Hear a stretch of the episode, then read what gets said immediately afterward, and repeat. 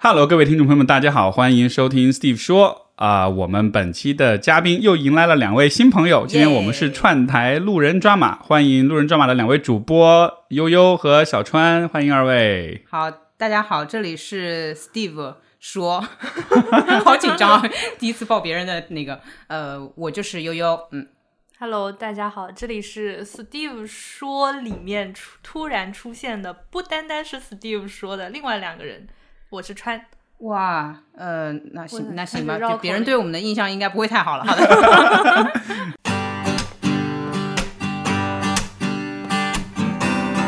欢迎收听 Steve 说，和我一起拓展意识边界。嗯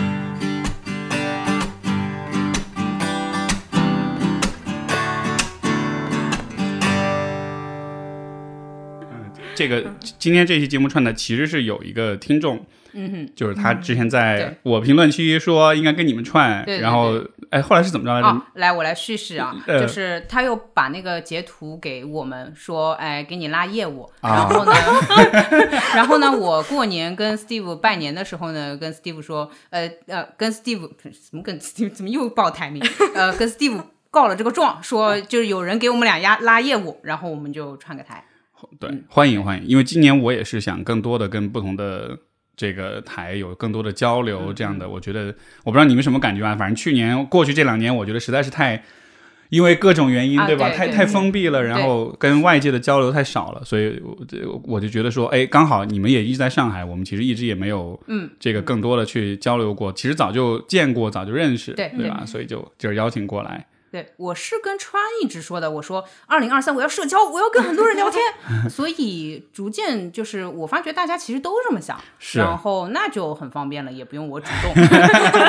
就这样就最好了。哎，那也许有些听众是呃了解你们，但是对那些不是很熟悉的听众的话，那路人抓马是一个什么样的节目呢？你们能大概能说说，能介绍一下吗？哦，川你来说，啊，我来听听你怎么路 人说。抓马是一个 首先，为什么是这个名字的含义是什么？哦，这个名字我们两个之前就是研究星座。然后呢，当时有一个那种占星的 app，、我们在这个占星的 app 里面合盘，嗯就是他会他会给一个反馈，就是说你们两个人可能是呃有什么关系？对什么关系，比如说会有那种什么恋人、什么前世情人，各种各种，然后还会有什么良师益友啊什么的。结果我们两个人测出来的关系是路人，嗯 最没有缘分的那种。非常没有缘分，而且只有那一个。因为我跟同事做那个，甚至还会有前前世情人，如果出现异性的话。但是我跟他就是百分之九十九的路人，而且没有第二个选项。对，然后我们就觉得，嗯，也是一种缘分。也是一种 对这个路人，结果拉了一块儿录了多少一百多期播客了，嗯，这还真不是路人的缘分，我觉得。呃，我觉得就是平行线。就平行线的话，好处是不会打架，嗯呃，坏处是没有对方也无所谓。但是，呃，这个时代我觉得嗯保持沟通挺好的，互相理解挺好的，也不用一定要两个人多么一致性啊、对吧？对那种感觉。这个哎，这个其实因为我以前不同的台就是，如果是两个主播，因为我一直是一个人，对吧？我所以其实你说这个问题，我也挺在意的，就是两个人在一块儿会有摩擦啊，啊，会对对对有些，尤其是如果你做创作工作，对，嗯你其实，在内容上、方向上，每个人都有自己的想法，然后其实很容易是有矛盾这样的但是就我本来刚就想问，那你们是怎么处理这个问题的？呃呃，还是说一下，还是说一下，我们的矛盾哦，呃，应该会有。就比如说，我们两个看一个内容，呃，一个觉得能聊，一个觉得不能聊，这样的情况也是有的。然后我们就问问别人能不能聊。嗯让别人替你们做决定。对，我们的票其实是权重是一样的，啊所以一旦投票不一致，就让别人做决定。明白，明白。哎，那路人抓抓马的这个这个节目是应该怎么理解呢？就是你们的你们的方向或者是主题，一般来说是什么？生活观察这样的吗？那你说，嗯，其实是什么都聊，但对然后当时我们想 drama 这个定义，就是有一点嗯投机取巧，就是那些我们能概括的和不能概括的，我们都用 drama 这个词去覆盖它，嗯相当于就是两个路人随便聊。嗯嗯，然后我甚至因为像那个占星的 app 里面，它就很多种关系，我们都比较能理解，就包括说良师益友，嗯那大家就知道可能是互相帮助，或者说互相启发。然后我当时还给他们的那个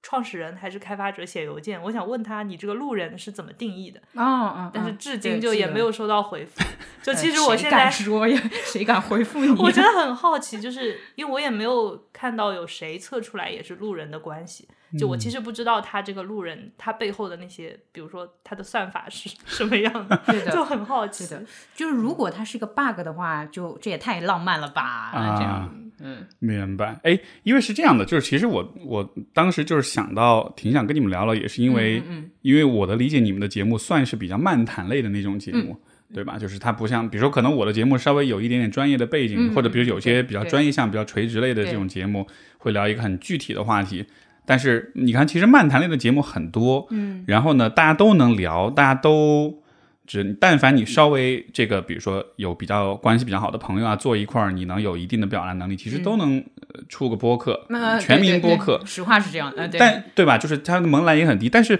很有趣的就是，哪怕是在漫谈类的这个播客里面，其实也有大家喜欢的、很受欢迎的和相对没有那么受欢迎的。嗯我我觉得你们的节目是蛮受欢迎的，嗯，所以我也就很好奇，我想就相当于是一带着一个好奇宝宝的那种一个一个眼光，试图去去理解这个这个状况为什么是这样子的。啊，所以，啊所以这个这个问题就有点儿怎么说呢？就是也许有点，我不确定你们是是否能够回来，但是我还是抛出来，就是嗯你们觉得是什么让你们和其他的漫谈类节目之间有一个不同，有一个差异化？你们的嗯我不知道独特之处，或者你们吸引听众的那个点是什么？哎，抱歉，一上来就把话题说的这么 OK 深。哎，OK，自夸题，我最喜欢这种题目了，就是这个问题问出来，就是你接下来可以尽情的自夸了。嗯，我我等我等这个问题等很久了。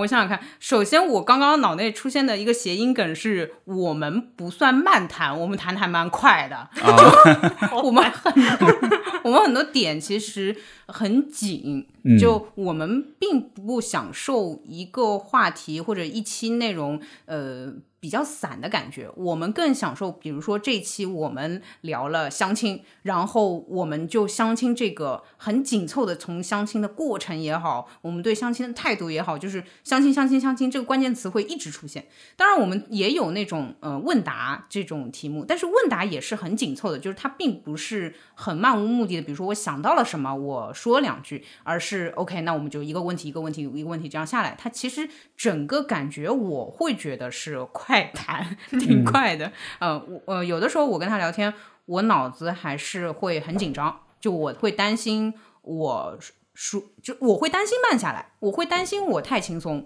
这样我自己会觉得不够爽。我希望自己哪怕就是变态一点也可以，但是 呃，给自己一点启发，可能是很重要的一个点吧。我觉得这是第一点啊哈，啊。你你还可以说五六七八点穿、啊，我还想穿上先等着你一二三四五。啊，那我就说完了，给你一点自夸的机会，来吧。嗯，我的感觉是，就是我在我别的一些朋友或者说是社会关系里面，就保他们会听我们的节目，然后会嗯说，平时看你好像不怎么讲话，但是嗯你在播客里面骂的还挺狠的。然后你是反差感吗？对，就是他们会有这样的反馈，然后我意识到，就是我们两个其实我们的核心或者说性格，就很多观点都是完全不一样的。嗯，但是我们在节目里面会有就是最大的耐心。我先听完，然后我要去理解你为什么会产生这样的想法。就哪怕是两个完全不一样的思路，但是我会从头到尾的先听你讲，然后去嗯理解，或者说听。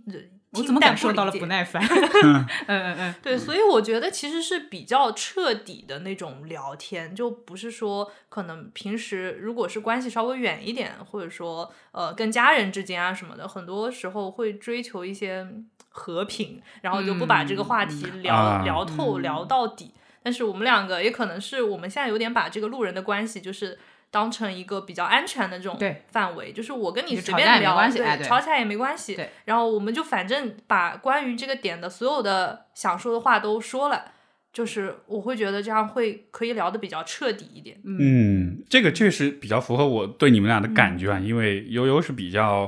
比较呃快，嗯然后比较。比较跳那种的，嗯对吧？就是说心直口快那种，但是我觉得川就是一直是偏沉默一点，会慢慢谋深算的。是吧？其实就是其实还是在听，在一点一点的消化跟思考。但是哎，我所以说就是你们刚才说那个我挺有意思，就是两个人是路人，但这个路人的距离感反而是让你们安全的，嗯对，反而能说的比较多，然后这样就真的把天儿真的聊进去了。对对对对。这个确实蛮难得的。对我补充一下，就是说，呃，我其实也 一直比较害怕有闺蜜的关系。其其实我也跟也有其他女孩子就认识很久，然后但两个人可能相处也很好，但我不太敢说啊谁谁谁是我闺蜜。我有的时候觉得这个词，被绑架了。哦、这承载的太多了，是吗甚？至有一点诅咒的感觉。就因为你看到反差故事都是我闺蜜最终陷害了我，所以我反而觉得说，嗯、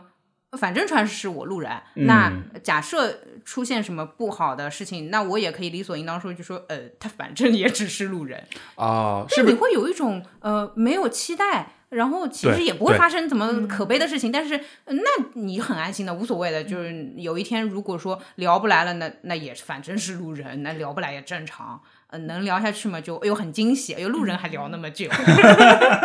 哎，很有意思。所以，因为就是像闺蜜这个角色，就她可能会就是让你会有些期待，然后会会会，但是我理解就是，当你把一个人当做一个角色来看的时候，你反而就看不到这个人是什么样了，嗯对吧？就你看，你眼里只有对他的期待，嗯符合或不符合。那比如说你比较要稍微尽快一点回复我的消息，嗯然后你不能忘了我的生日，这种这个就就有点那个。但是我和川的话就是呃，比如说那不送生日礼物就不送了，就是类似于这种都可以。这就像是一种怎么说呢？就是一种。呃很远的亲密那种感觉，就很矛嗯盾，就是它又是有距离的，但它又是很亲近的，但是它是并行存在的一个感觉。哎呀，就像你给笔友，哎呀，真的，你什么事儿都给笔友写，对吧？嗯写个信，什么都说。但是你身边的同班同学什么的，你可能会有点担忧，你怕你说了这个事情，然后他又跟什么朋友又说了这个那个的。嗯，我有点像这种，就是是远的近的关系。哎，对，你们俩是怎么认识的哦，那我们先讲我们怎么认识的吧。啊？啊，川，你讲你的视角吧，我觉得我的视角很那个。认识的？我是在做播客之前，我有玩微博，就是相当于微博公众号，就也有一点那种自媒体的感觉。嗯然后呢，当时他，哎，这能说吗？啊，能哎，为什么啊就当时哦他的公司的项目，对对对，能当时说他一个公司项目，就是可能需要找一些 KOL，就是体验啊，然后就是有一些照片，有一些那种文字这样子的。然后就是因为一个工作的契机，然后他明对，然后我们认识。但这不是认识，呃，加就是了微加了微哎信，加了微信，加了微信跟认识 还有很远的距离，还有大概一两年的距离。对对，我们俩加了微信。嗯，嗯然后一一两年之后，嗯，他自己的公众号，他对我想要写人物采访，对，然后他就又来跟我说，我当时就是陌生到我甚至不知道他是男是女，嗯，然后我就想说，那你给我问题清单，我来写回答就好了呗。然后这个完了之后，好像才第一次见面约咖啡，对，因为呃，我想要了解他，是这样，我当时是想要做人物的。自媒体就是我想要试试看，但是采访完川之后，我放弃了，不是他的原因，不是他的原因，呃，是我感受到了，呃，就是这个事情其实需要比较外向的人去做，因为我需要不断拓展新的人去认识他们，还蛮消耗精力的。因为我光是采访川，我就把他以前公众号、微博翻到底底朝天，我觉得如果按照这个标准的话，好像是挺是挺辛苦的。但是呃，这个习惯和技能保留下来，可能用在别的地方了。然后呃，那你采访完了别人，你总要跟别人见面吧，不可能永远都线上就是这样结束了就结束了，很不礼貌哎，而且又在上海，那就约他一下。呃然后那一天我们俩就你你你，我不知道你记不记得那天我们俩聊了钱的事情，我跟他聊了存钱的事情，对，然后 落都落到了物质上。呃，对，就很现实的事情就来了，然后呃，非常拉近距离，因为这个话题。是，哎，那你那那那后来是怎么决定一块做播客的呢？那之后就是聊的很多，因为嗯发现我当时就是。哈，就还能有这样的人，就是这个世界上还能有这样的人，哪样的人？就是话我多，就是如果是我，因为我本身是很社恐的，就如果嗯是我去可能找人聊天，然后我要嗯采访他，然后要见面，我会觉得我们可能完成了这次合作到下一次见面，这之间还有很长一段时间。嗯，但是他是我们那个公众号那篇文章写完之后，嗯就开始约喝咖啡，嗯，然后那个节奏我感觉非常快，然后包括说我们第二次见面好像就已经聊了很多大学时候，对然后就是可能呃刚开始工作就一些我觉得还可能我很熟的朋友才知道的一些事情，啊，见两次就给你套出来了哦，那种不好意思，不好意思，不好意思。哦，那你是觉得亏了，所以还是录个播客吧？然后就是发现这个人，就是跟这个人聊天，嗯他不按长，就是我原本的那个时理解的间速度时对时间嗯速度，然后就就是相当于我也算是遇到了我之前都没有遇到过的这么能聊的人。嗯嗯嗯，相相对是会引起你好奇是吗？就是嗯也有有点不按套路出牌，对然后对对，有嗯聊很多，有对，这越听越像是恋爱故事了，两个人哎哎也有人磕这个 CP 啦，但但咱就是说，那个川已经名花有主了，大家考虑一下我，考虑一下我。呃，然后呃，我可是被三顾茅庐的呢，就是呃，我是这样子，为什么会麻烦川邀请我两三次呢？呃不是因为我不想跟他录，而是我担心工作量，就我非常知道做一件事情，如果呃你好好的做它的话，那它就是。工就是它就是后面有工作的东西在里面的，然后我又知道像川这种处女座，他是不可能说我们一个月更新或者两三个月我们想起来更新一下就更新，他不是这样的人刚才前面我们开录之前不是在说什么啊要减很多啊？要啊，对对对，我当时就想说你难道是处女座吗？但是我忍了一嘴没 说，然后果然就是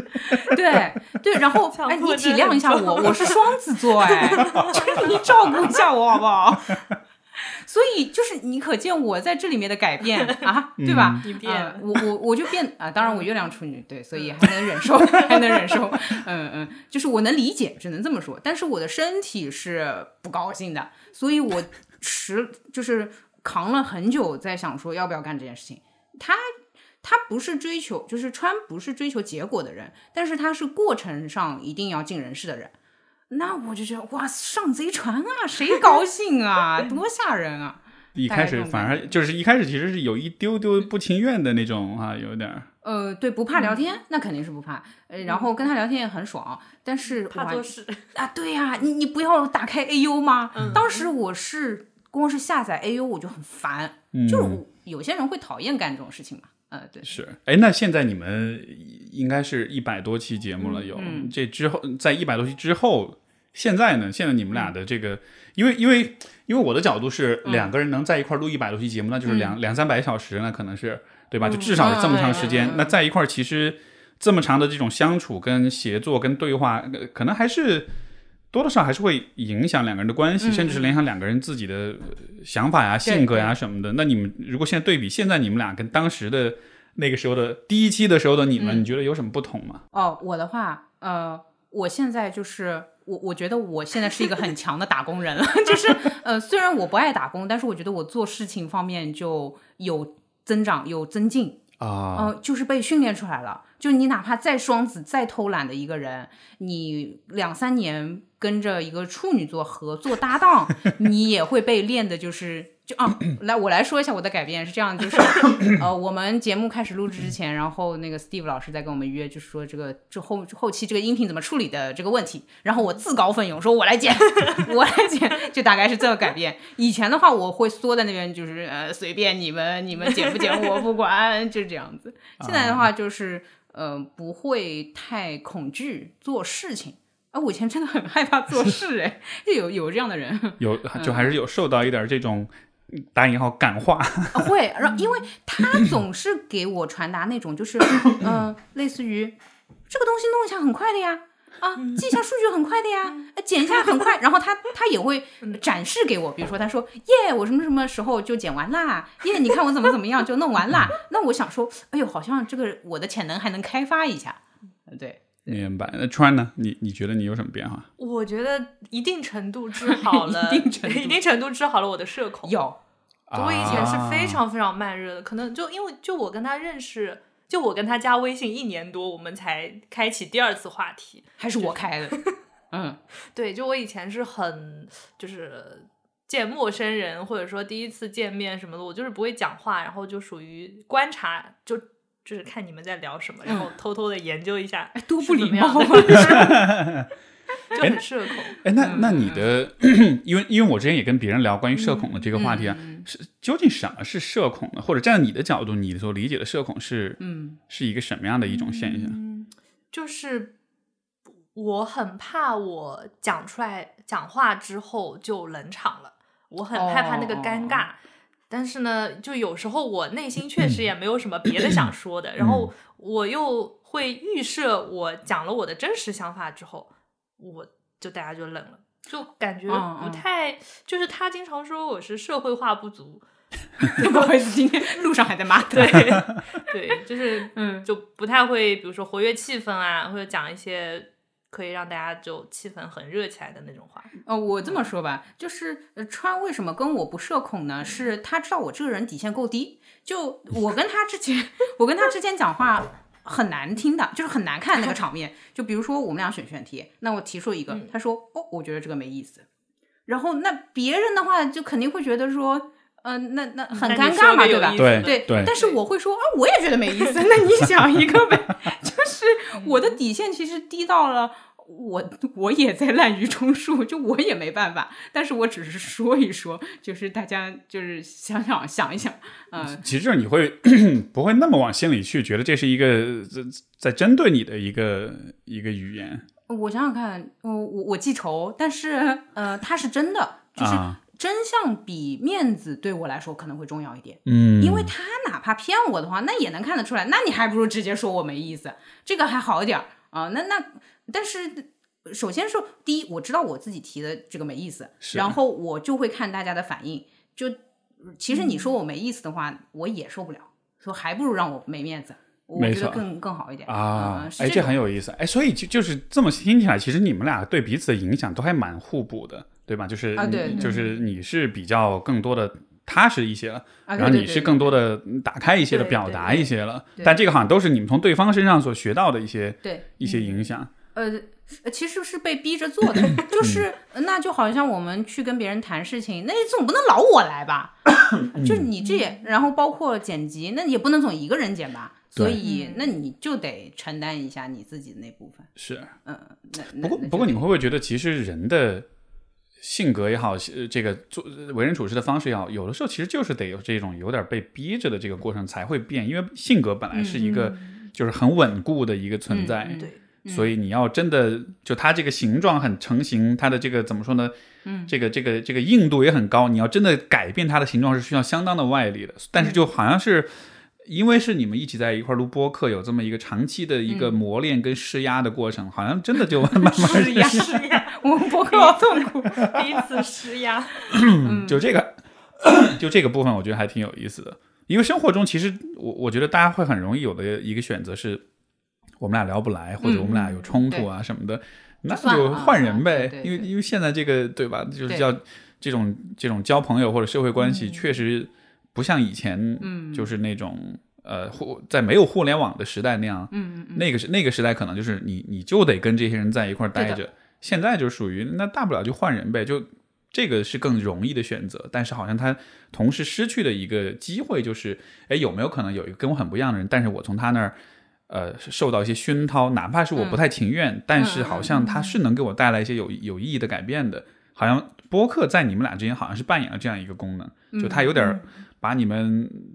有点啊，对，有点绑在一起的感觉。对，因为如果我们俩只是聊天的话，呃，也能聊，但不会对人产生那么大影响，因为不做事儿，就是只要不做事儿就没压迫。不是，不是，不是播客的问题，还是做事儿的问题。就是核心来讲，还是不能打工，就哪怕给自己打工也不行。对。然后还有一个，你在刚刚讲那个对性格的改变，我突然在想，会不会是？嗯，其实我的性格也没有变，只是它呃减少了我对我不擅长或我未知领域的恐惧。就也许有没有种可能，我做事也很强，只是我以前不知道。但是川让我知道了啊，真的剪一期播客没有那么痛苦，就是你不用那么担心它，你也可以就是当玩儿一样，因为也都是聊天的东西嘛，你自己本身也不厌恶这个内容，你就听着玩着剪了就剪了。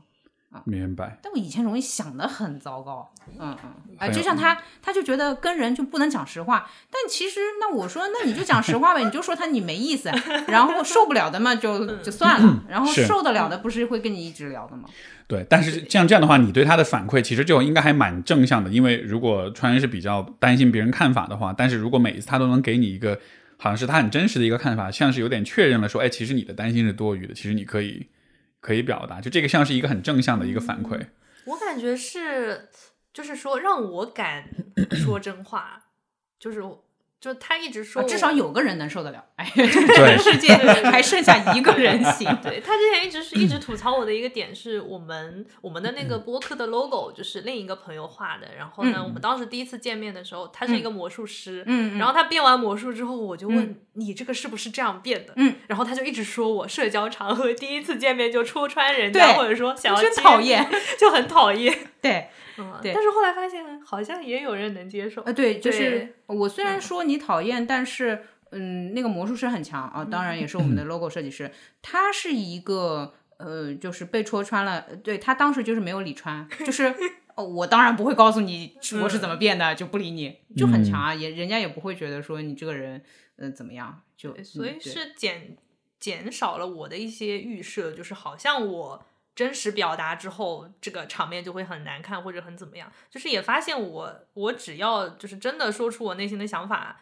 也不会怎么样。看人，对，就是也是看人的。那他甚至有的时候可以成为一种筛选，就是有的人我说了真话，他受不了了，那这个人我就是之后不来往也罢，然后就可能逐渐的打开了一些。是，嗯对，啊或者这么说，就是你筛选机制如果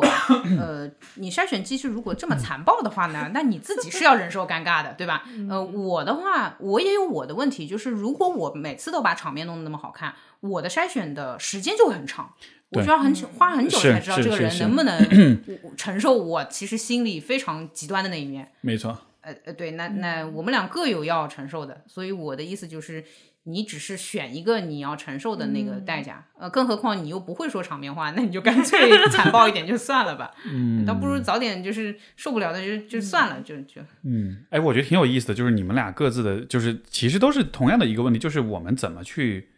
面对别人对我们的看法，然后我们都有一些自己的想象，别人可能会怎么看我们的，然后我们会找到一些自己的方式去。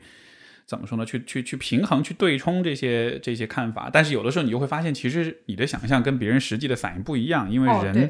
因为人是很多样的，对对对所以不同的人给你的反应也是不同的。但就好像是这像是人的一个自然而然会有的一个倾向，我们会想象所有人都会用差不多的方式看待我们，就是把就是就是很容易有那种我跟这个世界对立的那种感觉，整个世界是一个同质化的一体的一个一个一个一个状啊，态。对，会有这个错觉，对，但是这样的就可能还是蛮让人，所以他会有社恐啊这样的现象，因为可能你的那个想象把你打败了。嗯，就是这样，就是之前不是做那个呃十六人格嘛，呃，我不知道你是怎么你是用不用这个系统，但是其实我们会还是会看看这个东西的。嗯，然后我们俩其实做出来都是内向，就是第一个字母是 I，他竟然也是内向，嘿，所以呃，我其实没有那么要主动出击跟别人进行往来，不是这样的。但是呢，呃，我只是会对吧？所谓社会技巧，就是说跟人呃沟通社交那一套呢，可能家里人也教的比较呃圆滑了啊，所以把我放到社会里呢，就是啊能能来事那么两下子，呃，然后我就会嗯思路断了。怎么回事？没问题。哦啊，对。然后我后来意识到一个问题是，嗯，不社恐有一个可能是我遇到穿的时候，我被训练的太多了，就是一直被比如说家长啊带着就是去见其他亲戚，或者说到了社会里面，因为呃别人以为我是一个很开朗的人，就说那什么东西你联系一下，那 OK，那见的人多了，然后呃别人可能就是正好有这个运运势啊，别人可能会找我，那我又其实。不善于拒绝的人，我会觉得是内向的人，或者说其实不是那种很会社交的人。那我就不善于拒绝，然后就有这么多练习，就觉得啊，人类也没有那么可怕。然后不同人对我的看法不一样，就是知道了这个事实之后，你其实就不会太害怕，因为你做什么，别人的理解都是不一样的，嗯，你没办法了，就是是。就就是这样吧。好像我在听你们说，其实挺有共鸣的，因为好像每个人都会多多少少担心别人对你的印象好、好不好，嗯。然后好像在我们成长过程中也都会找到一些，就是你认为比较合适的方式去，呃，甚至说比较安全的方式去跟别人互动。嗯。因为我在听你们讲的时候，哎呀，抱歉，我这阳康之后，这个 一直咳嗽，就是就是刚才我听你们说，我也在想，比如说、我从小也会有那种嗯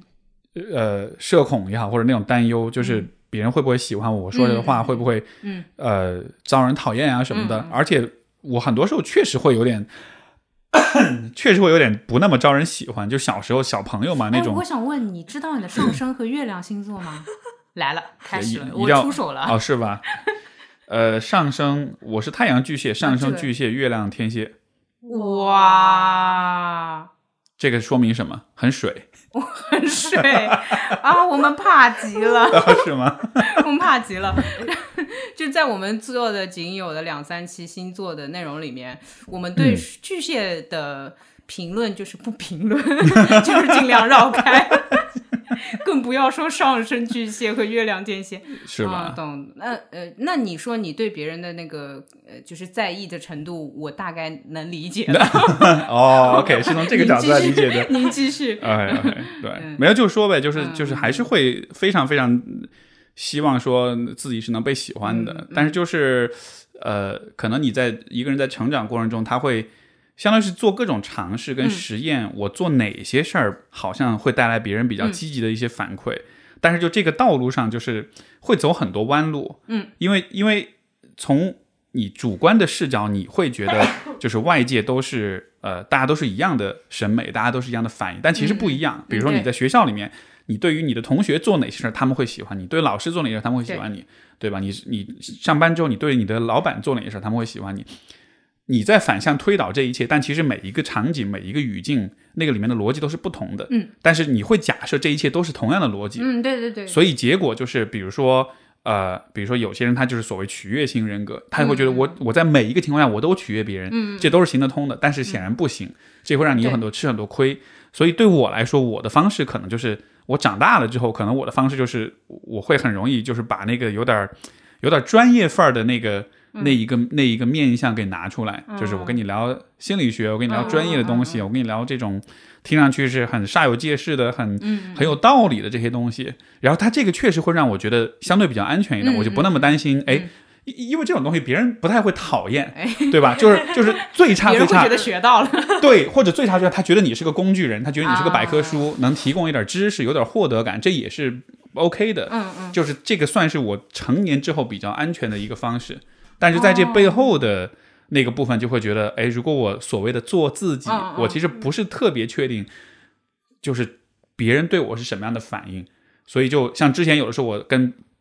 其他主播串台，我跟哦上次跟来都来都串台，我就说，其实我私底下性格我又特别嘴贱的一个部分，嗯但是我不敢太多表露 这个，因为就怕。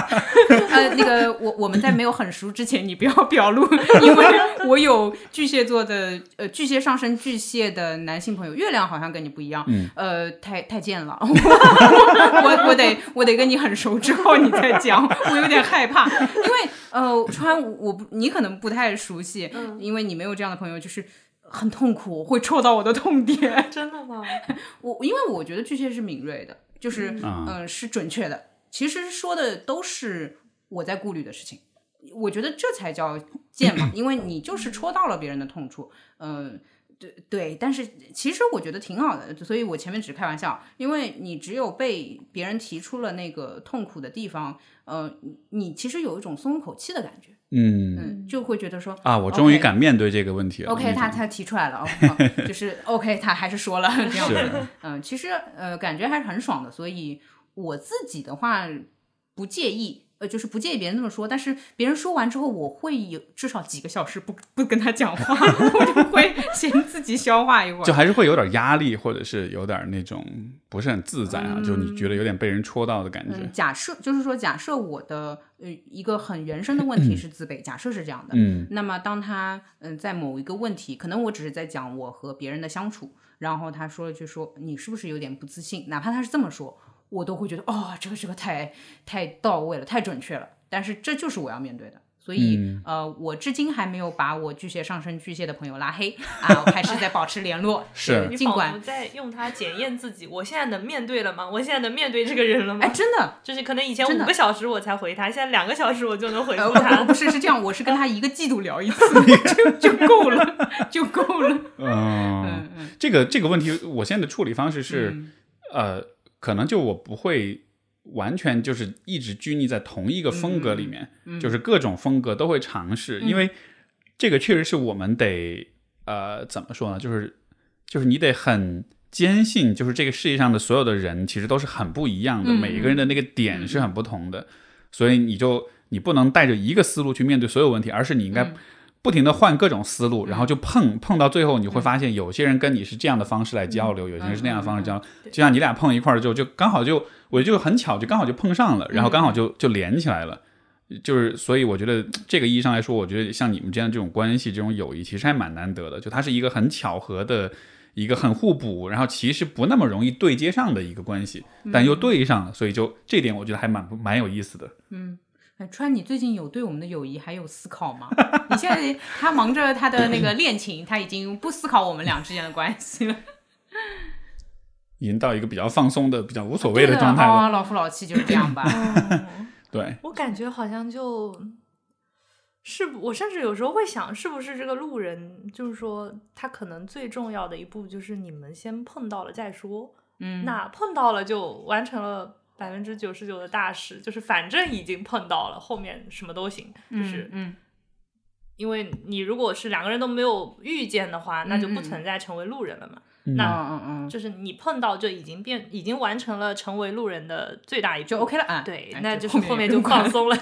对，嗯就是主要是 主要是这个缘分。嗯。嗯，呃，他是这样的，呃，就我有的时候跟他问问题，最难的一点就是他会说啊，不到这个情况，我不知道我会怎么想，哎，那啊，天哪，那生活当中哪有那么多事情全都让你淋到头上了，让你感受一下，所以呃，但是这个特质。在我自己遇到问题的时候很有帮助，为什么？就是我现在也会用这个问题来检验自己的焦虑。我会想说，我，那不到拿到离职证明那一天，我也不知道是什么感觉，说不定我很开心呢。就我不知道那个时候的我是什么样，我现在去担担忧这个什么个工作啊不工作的，没什么好想的。那等你三十二岁再说呗，啊之类的，就是它也有它的用法。是是，就好像就就是也让别人帮你提供一个不同的思路来看这个问题。对，那那他就是什么都是，那你到那天再说，就是再看。他会说，那你现在看起来没什么问题啊，那就这样呗。对，就是我很难去想象很久之后的事情。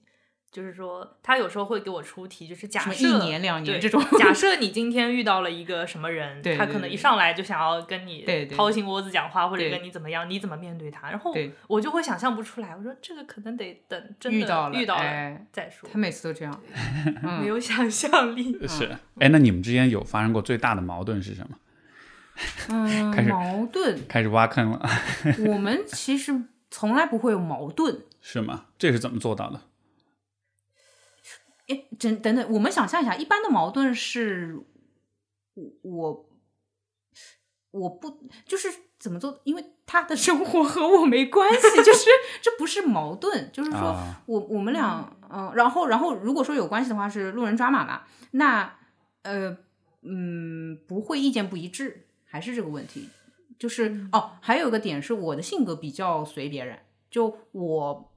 我比如说有一些部分是由他决定的，那么我还真的会 由他决定，然后他说做什么，那我们就做什么。哦，有一个可能，比如说我不同意他的决策，假设他要聊这个，我不想聊，那也不存在矛盾，因为我会说这个我不聊，那就因为我一个人也没法啊，聊，那就结束了。这个这个事情 其实就结束了。然后他也不是那种说哦不行，我们就要聊这个。那如果是这样的话，可能会有矛盾。但是我们俩如果出现了这种情况，就是我说这个东西我不做，我退出的，那他就说那我们换个呗，那也只能这样。就是矛盾好像会被我们用各自的性格给避免掉。就是我是要么听，要么逃避的性格，然后他是这个事情行不通，我就换个视角的性格。那这样的话，其实又正好，就反正有任何我觉得就不不太行，我也不会吵，就是嗯我也不会吵说要按照我的想法来，反正我就会做或不做，我的选择基本上都是只有这两个哎。明白，所以所以这真的是还蛮，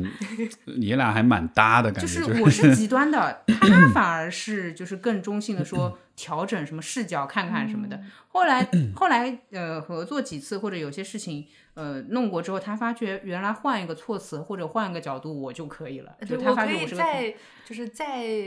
劝劝他，换对一个视角劝劝他，就会变。他本来说 A 一定要这样，对我说那如果这个是这样这样这样呢？他说我就可以 B 也可以，对，就是呃我不行的时候，我就会说我不行，然后大家就停在这里，就也不会吵。你要么就是来说服我，那就是直到有一个选项或者可能性我是 OK 的，那我们就继续。就是所有的问题几乎是这么解决的。嗯，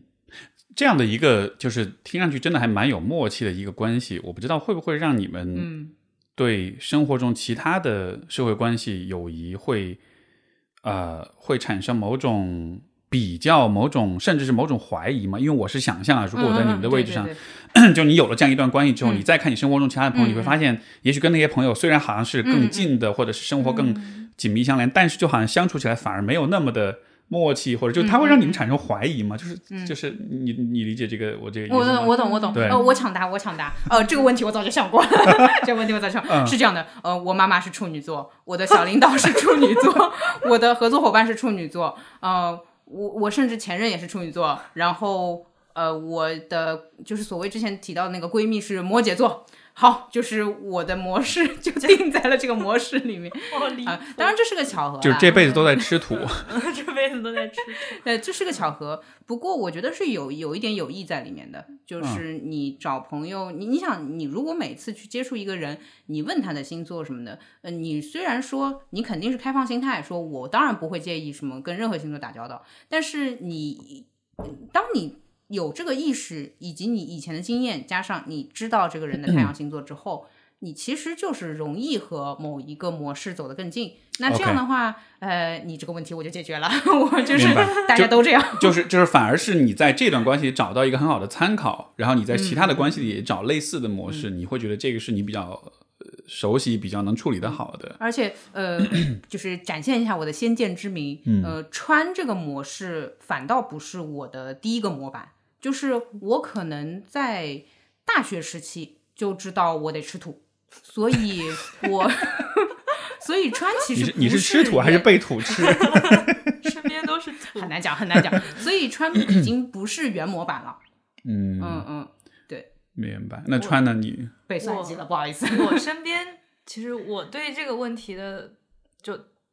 听到这个问题，我的第一反应其实是我是绕开了这个问题，就是一个是我真的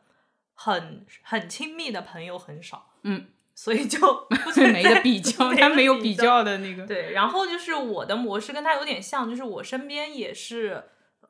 呃，摩羯、摩羯、摩羯、狮子，就是他们这些人可能是要么同类，对被我筛选过的，就是我可以完全的，就我我很凶也没关系，我很冷漠也没关系，我很直接表达，呃，我不要，我不行，我不同意你这个，他们都能接得住的那些人，就是我身边很少有那种。就是像你这样的，是就可能比较敏感，或者说比较脆弱。就之前初高中的时候会有一些，就是当时的那个闺蜜的感觉，然后后面就是逐渐走远。可能我觉得也是对方受不了我讲话这么直接这样子，所以现在身边的人也已经是我的舒适区了，算是。就我嗯可以做自己的那那那帮人，哦，对，嗯。说到这个，有的时候川跟我讲他和他朋友之间的故事，哦，他对别人比对我更直接，他现在对我还会稍微哄哄我了，就是会说点那个体面的话了，哎，对他对别人更直接，我才不担心这个呢，呃，因为我我的情况这样，就是我上身是狮子，就是他的话自己找的朋友就很多，直接找火象星座啊，就是比我更大颗粒度啊，就不怕他。啊，因为处女座有时候还是就是比较妈，就是比较啰嗦那种。但是麻我烦的我上身是 摩羯，就我对不熟的人，我可能就是话很少，然嗯后就不讲话，就冷漠脸那种。所以这一个外部直接筛选掉一大片。嗯嗯嗯嗯，那这会那这会有那种孤独感的问题吗？如果说很亲近的朋友很少的话，嗯，也还好，因为我月亮是白羊座，就是嗯啥啥，还有一些些那个人气儿。就是比较比较神经大条。就其实我啊内心是属于，就虽然说那个太阳处女就是可能比较敏感，但是我的核嗯心是。哈哈哈，就这样吧，明天的事明天再说。啊，就对哦这个我傻乐的这个我可以投诉一下，就是他跟我说话吧，他好像什么呃，这个什么东西我们明天弄弄啊什么的，然后第二天吧，我去说那东西这东西弄吗？他说哎呦呦呦，我忘了。我说你 提你合着不是提醒我，也不是在教育我，你是在提醒你自己。他说对的，他说我有的时候跟你说话其实是为了提醒你自己。然后他有他之前我不知道这个节奏嘛，就是我总觉得怎么。怎么老教教我做事情很烦？虽然我服啊，因为他做事情是可以，但是这姿态怎么这么高呢？后来才知道，就是在用。对他就是在跟自己讲话，然后呢，呃，他会引用自己说的话，然后说，哎呦呦呦，这个什么东西，我们怎么样？我就明白说啊，他就是讲话这个样子，然后呢，他就在跟自己说。哦，嗯以及我线下跟他接触的时候，那他有的时候说话，他就在那自言自语，就是这个语气，我才明白，哦，原来那个东西是他跟自己说的话，他不是在教我。是是，我明白。哎，其实这么说，我觉得我听你们讲这些，呃可能虽然我不对星座这当然就、就还好，我没有特别。呃呃，怎么说呢？特别信这些东西啊，但是一定要套用一下，好像确实是水象跟火象，或者是这个会，其实确实是蛮不一样的。因为我觉得你们看待 问题的方式跟视角，包括比如说刚刚我提到关于孤独感的问题，我觉得对于很多水象星座人来说，可能孤独感像是是是人生的一个核心议啊，题这样他们。会跟你，他们接下来大半期播客都会跟你聊这个，但是 呃，我们就是三巨头里面，呃，就是太阳、月亮、上升没有水的呃两个配置来看，就这个问题我们就很容易 pass。就觉得这不是个不是个事儿，是吧？嗯，就可能就是不是不会不会特别担心这个问题，就好像它不是一个最紧要的、最重要的一个点。嗯，我来说 一下吧，就是其实我自己有的时候会想孤独感的事情，嗯就我自，嗯，但是我发觉呢，还是受外部影响比较多。就是嗯，宅在家里，然后一些因为公共问题，然后待在家里，这种时候，呃，或者身体不适的时候，我晚上睡觉才会 去思考说，呃，哎呀，我如果以后这个情况，呃，会不会连帮我叫幺二零的人都没有之类的，会就是会想到这些问题，就这个是会，但是我很容易也呃，就是就是精力不放在这事情上面，就是很快又转变了这个心态。比如说我一旦不小心想到这个，要么就去玩一玩，嗯、看看电视剧，呃，就他他他在我就是思考里面确实不占多数，但是容易闪过这种念头。我觉得还是受就是其他外部影响比较多，就是自、嗯自己内自发的不太会出现这个困扰，就是是。它不会成为我的一个基调。是，哎，所以我能不能我的一个猜测啊，就是对于比如说你们的听众来说，因为你看播客本身是一个所谓陪伴属性很强的一个媒介，对吧？大家很多人听播客也是在自己嗯。孤独自一人的时候啊，在通勤的时候啊什么的，就他很强调陪伴，但是你们的陪伴带来的一个像是额外的一个加成，就是其实孤独感对你们来说本来就不是一个特别大的一个问题，所以你们不会为这个事情有很多的担忧，有很多的这种渴望，有很多的期待，但是这个反而是一个更坦然的态度，所以他可能也会让呃那些比如说受这个问题困扰的人听到这就也许也是会。怎么说？比较释然一些，比较放松一些，觉得好吧，这这在在对，就就这样吧，因为在你们俩看来都没，这都不是一个什么大的事儿。那对我来说，我何必要花那么多心思去担心他的？嗯，就好像有一种你们在、呃怎么说呢？用你们的方式去帮助大家去放下对这个问题的一种一种执念，会会是这样的一个过程吗？嗯、我们两个甚至第二期做的是就是关于独自的那个话题啊，对、嗯对，就是我们独处是舒适哎，区。对对，我们甚至在年少轻狂的时候认为，就还还不如一个人待着呢，就有这样。然后现在老一点的话，会觉得，嗯、我我有的时候也会套用川的逻辑，就是那就找个人，那就找一下，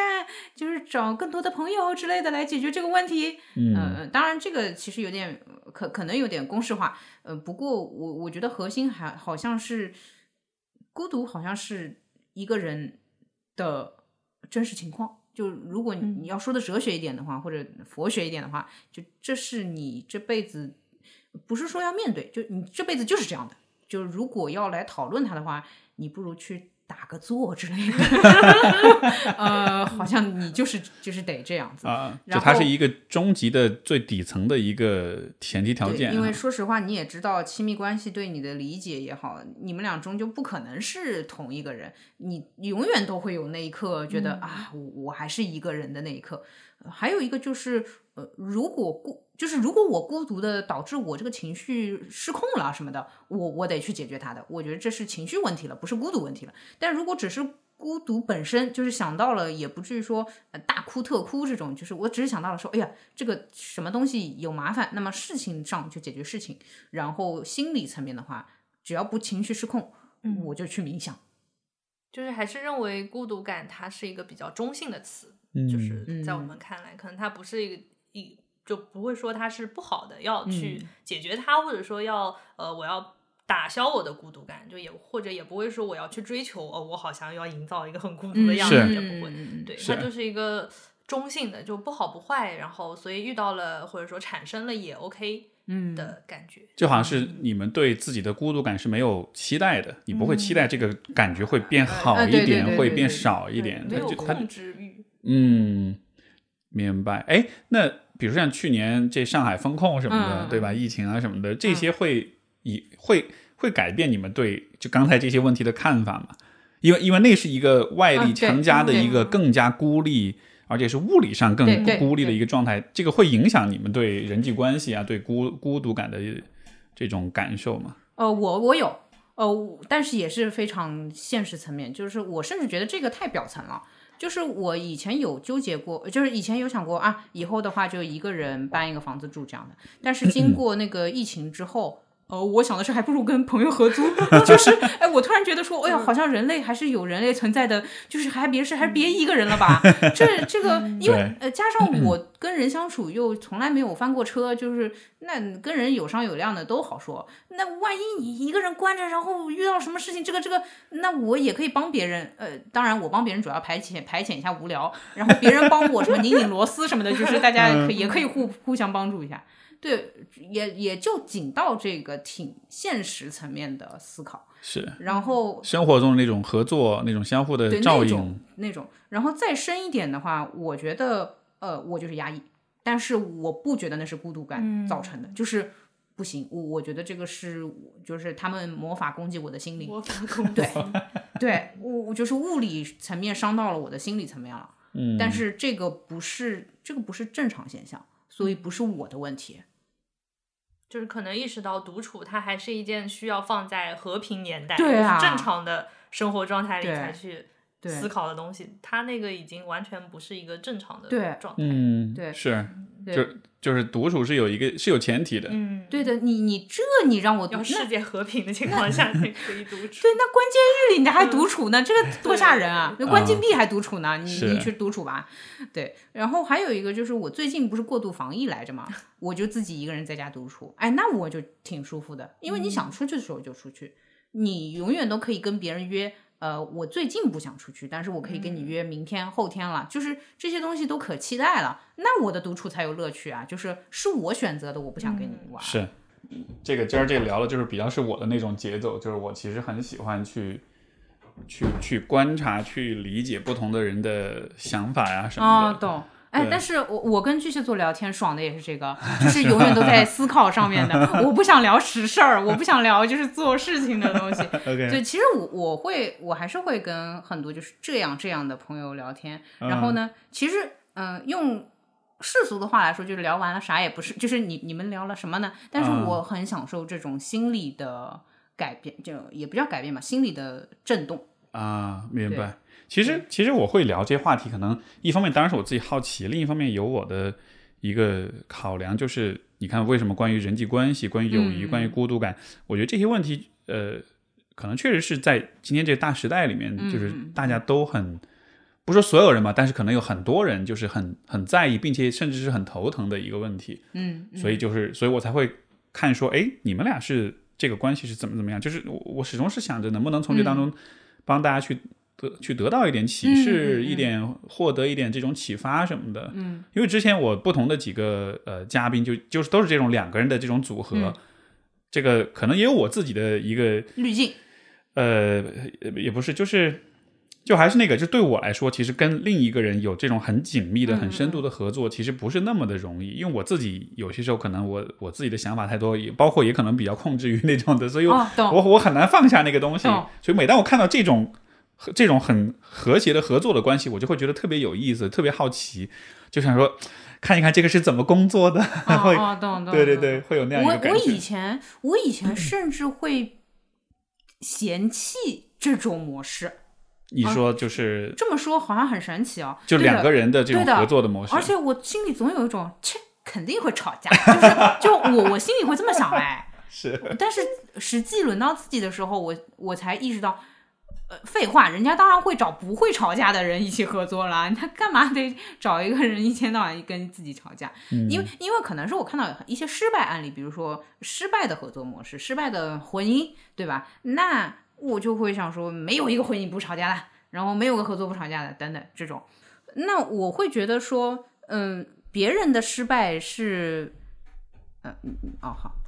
嗯，然后我我会觉得说，别人的失败是别人没看清楚，就是没找对人。呃这件事情可以不发生在我身上，就好像我最近对工作也是这个想法，就是虽然我以前很丧气的觉得说，呃，没有工作不难受的，上班就是难受的，但是我总觉得有人应该还是每天上班挺开心的，就很享受的。我为什么不可以是这样？所以我相信一定会有，呃，就是不吵架的，就是不至于吵到说大家都要颠覆三观那种吵架，就是正常的，比如说选蓝色还是选红色这种吵吵嘛，还差不多。对，就是一定是会有这种关系的。而且我现在看了身边，就是只要没看错的，那就确实大家都相处挺好的。这种心态背后是不是也需要一定的呃安全感，或者说是一种对自己的一种认可？就是因为当比如说你不那么介意吵架的时候，也就意味着嗯即使吵架发生，但它并不会威胁到你的自我价值感，并不会威胁到你。呃，就是会担心别人不喜欢你，嗯或者是你，你懂我意思吗？就是好像你，你，你不害怕这些关系上的波动，意味着你自己需要先比较稳固，是不是有这样的一个一个部分？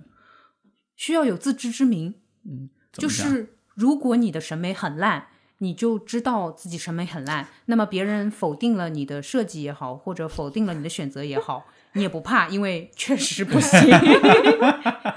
如如果有人否定你的，嗯嗯比如说嗯否定你的社交技巧，嗯嗯嗯你会，我我是认可的，但是我需要看他的社交。啊，啊，你否定我，就看是谁在批，就是你，你你批评我可以，但你自己有几斤几两？嗯，你呃，我甚至不是这个逻辑，我是呃，终于有人批评我了，我想看看你的社交，我好久没有突破我的瓶颈你在期了。凡尔赛，啊，所以其实开玩笑，开玩笑。所以其实反而对对批评反而是欢迎的，就不不会把它看作是一种威胁。对，当然心理上肯定是会难受的，被批评了，总归是心里会伤心一下的。但是咱们都是理性来着，咱们学东西、看书就是反人性的，那立马就调整心态开始学啊。就是，哎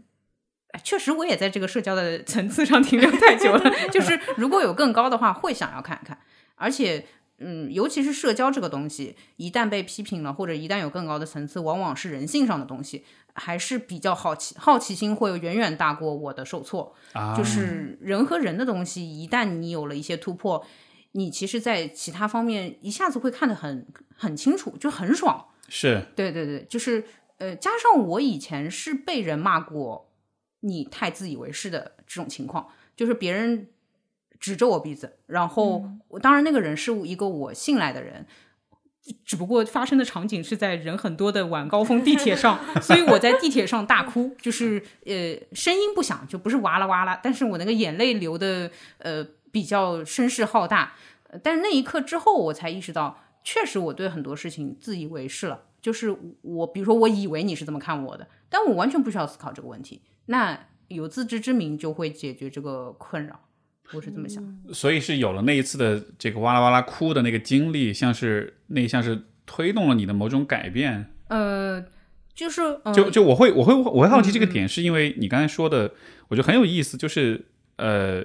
因为我理解所谓的年轻人啊，年轻一代，因为你俩是九四四九五对对吧？对所以年轻年轻一代的这种嘿嘿，就我我意思就是比我年轻一点 的吧，对，好的好的，就是但就是我的感觉是这一代其实在，呃，这个可能有点以偏概全，但是我觉得嗯有一个感觉就是是会比较脆弱。嗯，这个脆弱就体现在不太能接受别人的批评，嗯嗯。对自己的自我形象，对自己的这个呃呃，包括所谓的自尊，也是也是很脆弱、很敏很敏感的。有然后就因为因为自尊有这个高就是高自尊低自尊，但是高自尊也有这种敏感性高自尊，就是说他的那个高自尊不是因为他真的很安全，而是因为他非常的敏谨慎跟敏感别人对他的这种批评，对吧？所以就是总之就是我在听你在说的时候就觉得，哎，好像对你来说，你反而是一个就你面对批评，你会认为那是一种新的学习的机会，那是一种去让你变得更好。就这个心态，我觉得还蛮难得的。哦，这个一部分来自于当时在地铁上指着我鼻子的那个人，还有一部分确实来自于川。呃，川很强硬，他是他跟我不一样，我是自知之明，他是自信。嗯，就是他，我我们俩比如说收到差评的时候，我其实心里会先崩一把，就是我会先人性化一把，我说哎呀被差评了，这算什么？巴拉巴拉，然后开始在那边丧气，然后他说。啊，嗯，那就代表我们哪里哪里做得好呢？就是他会立马找到自己的 值得被认可的地方。然后他说，呃，然后他过一会儿他会说，那我们以后嗯某些部分要再改进，或者说别人确实会误解等等。但是这又很矛盾，因为川又说自己是社恐，所以但是这又是自信的，这又是两个好像看上去有哎，点矛你说盾的现象你说你。是不是自哦信？社恐，社恐，我的社恐更核心的是我，我害怕场面尴尬，就是可能它还不仅仅源于我想要就是让别人认可我，我只是不想要大家很尴尬，我是害怕那个尴尬的场面，但是我又会觉得，如果这个场面是我造成的话，那这个对啊我来说就好像就更尴尬了。对对对，但并不是说我想要每个人都啊。来、啊懂来来认可我这个人，我只懂你是害怕那个尴尬的氛围。你懂你嗯对你不担心缺少别人的认可，这个对你来说不是一个太大的问题。啊，他贼认可自己啊！他每做完一个，就是还没有发到社交媒体上，还没有数据反馈的时候，他会发给我说：“看看，我拍的贼好，我拍拍照拍的贼好。”我心里想说，不是，确实很好看，但是你这个就就挺开朗的。先肯定自己，嗯嗯对。然后至于说到别人的批评，我是会抱着那种就是呃，别人的批评只是他在表达他的意见，那他的意见跟我的意见不一样，就是我觉得我很不错，他觉得我不行，那并不一定他就是对的。然后我也我只要不从这个人，就只要这个人他不是我的上级，他不给我发工资，他 不对我造成现实了。不对我造成实质的影响，我就会觉得，那你有这个想法就随便你，就是我没有那个欲望，我要去控制他的想法，让他来认可我。嗯啊。嗯嗯，就是我还是比较就是土象的那个安全感，还是建立在物质上的，只要不扣我工资。嗯，我以前跟他提过那个极端问题，就是我很爱碰到极端问题，就是给他极端实验环境，叫做如果什么所有的听众都给我们差评什么之类的，然后他好像会有应对或者反应，但是咱们也知道这个事情不会发生，是呃，所以那其实有了这个极端想象之后，我们也知道就呃，其实你也不用管，就就是就是呃对，，不管你做成哎怎么样，总会有差评的。这个其实因为世界上就是有这么多种人嘛。对，只要不全部就是百分之一百。今天都跟你说你这不行了，我们 就是你知道，就是如果取关数从这个数直接跌到零，哎，那我们可能做成了一件事情。但是你不觉得如果真的是那样的话，那也是另一种牛逼对吗？对，就是哇，所有点东西对就就相当于是选择题全靠猜，最后全最后零分，那也是有点东西的。对呀、对对。所以那我我提完这个假设极端实验之后，我觉得说，嗯，好像那个直接变成零更让我感到好奇。对，嗯哎，那那尴尬又是怎么回事呢？为什么对川来说尴尬是那么糟糕的一个事儿呢？我觉得可能跟成长环境有关，嗯就是我小时候是跟奶奶或者跟外婆，就是不在自己家，然后呢，差不多从十二三岁就开始寄宿，就是我我相当于是小的时候就缺少那种我认为非常有安全感的环境，就是一直呃可能要看看大人老人的反应啊怎么样的，嗯。啊，所以我就是比较抗拒这种不是在我控制当中的场面。然后小的时候可能会觉得，哎，我讲一句什么话，哦、就是啊惹谁不开心啦，嗯。好像这个氛围就会变得没有那么啊对对和谐。对我是可能是有点这种原生的问题在，所以就不想要非常尴尬的那种场景，就会让我觉得就是很像那种就住在别人家的那种感觉。有。有，对，哎啊。哎，我有个问题啊，嗯。你你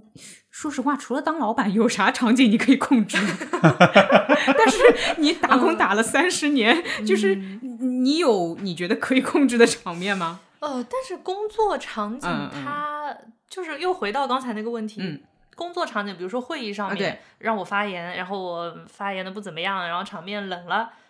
只要不扣我工资哦就行，哦哦 就是又回到了这个。啊，这你觉得你就可控了？对对对啊，懂了懂了，嗯还是要和现实挂钩。嗯嗯，那所以，所以尴尬其实就像是一个信号，它让你觉得这个时候可能。但是我还是因因为这因为尴尬其实也是今天年轻一代很喜欢说的一个问题，嗯对吧？这把什么一脚脚趾抠出三室一厅啊什么的对，就我也试图在理解这个尴尬，就是对于人们来说，它是、呃怎么说呢？就是呃它甚至超过了别人对你的批评，因为按道理来对对说。一个人对你的否定跟批评，不管他有没有道理，不管你是不是往心里去，但是内向是一个对你更直接的一种冲击。但是尴尬更像是，反正我的理解，我的感觉，尴尬更像是一个发生在我之外的一个事儿。它是一个我们几个人之间的一个状态，但是它好像不直接威胁到，比如说我的自我价值感。但是好像，这这，今天我的感觉是，很多人会把尴尬看的是更大的一种失败，或者是一种要极力避免的一个东西。就所以这个现象是我想要搞明白的。呃，你我们觉得怎么看？我我当时想，为什么别人这么害怕尴尬？我想的是，因为尴尬会让我们每个人觉得自己是完全暴露在这个环境里的。就是这样子啊，讲、呃我们现在三个人聊得很顺，那么我们的注意力其实都放在呃这个话题上面。但是假设我们三个就是开始尬聊了，那至少我自己会觉得，嗯，别人的注意力已经从话题内容变到了对我这个人的观察。啊，然后我觉得我也会观察你，然后我也会观察川，然后我们三个人就呃，就是彼此在那儿，就是甚至是审视、凝视或者怎么样的，那就很吓人。所以那个尴尬其实是那种叫什么？就是是 self conscious，就是你是对自己当下此刻的表现会变得更加的有意识，也更加的担忧那种感觉。对对，就就如果哦咱们有一个话题，比如说哪怕不聊这个播客，我们聊个叠飞机，就是聊的很火热，就是我们怎么叠飞机这个事情，那就不尴尬嘛，对吧？就是我们讨论一个事情，那就我们都会看这个飞机，而不是关注你你今天穿了什么，然后你怎么这个表情等等等等。但如果我们呃聊的就是很卡，就是都在说一些场面话，什么今天天气呃呃这个茶怎么样，那我就会看你怎么给我递茶杯，你的表情是不是在希望我快点离开，还是我应该待到你觉得差不多礼貌的时长我再走？那我、我又要思考你的问题，我又要思考我这个表现是不是礼貌，我就整个人就不好了。我觉得这是大家怕的尴尬。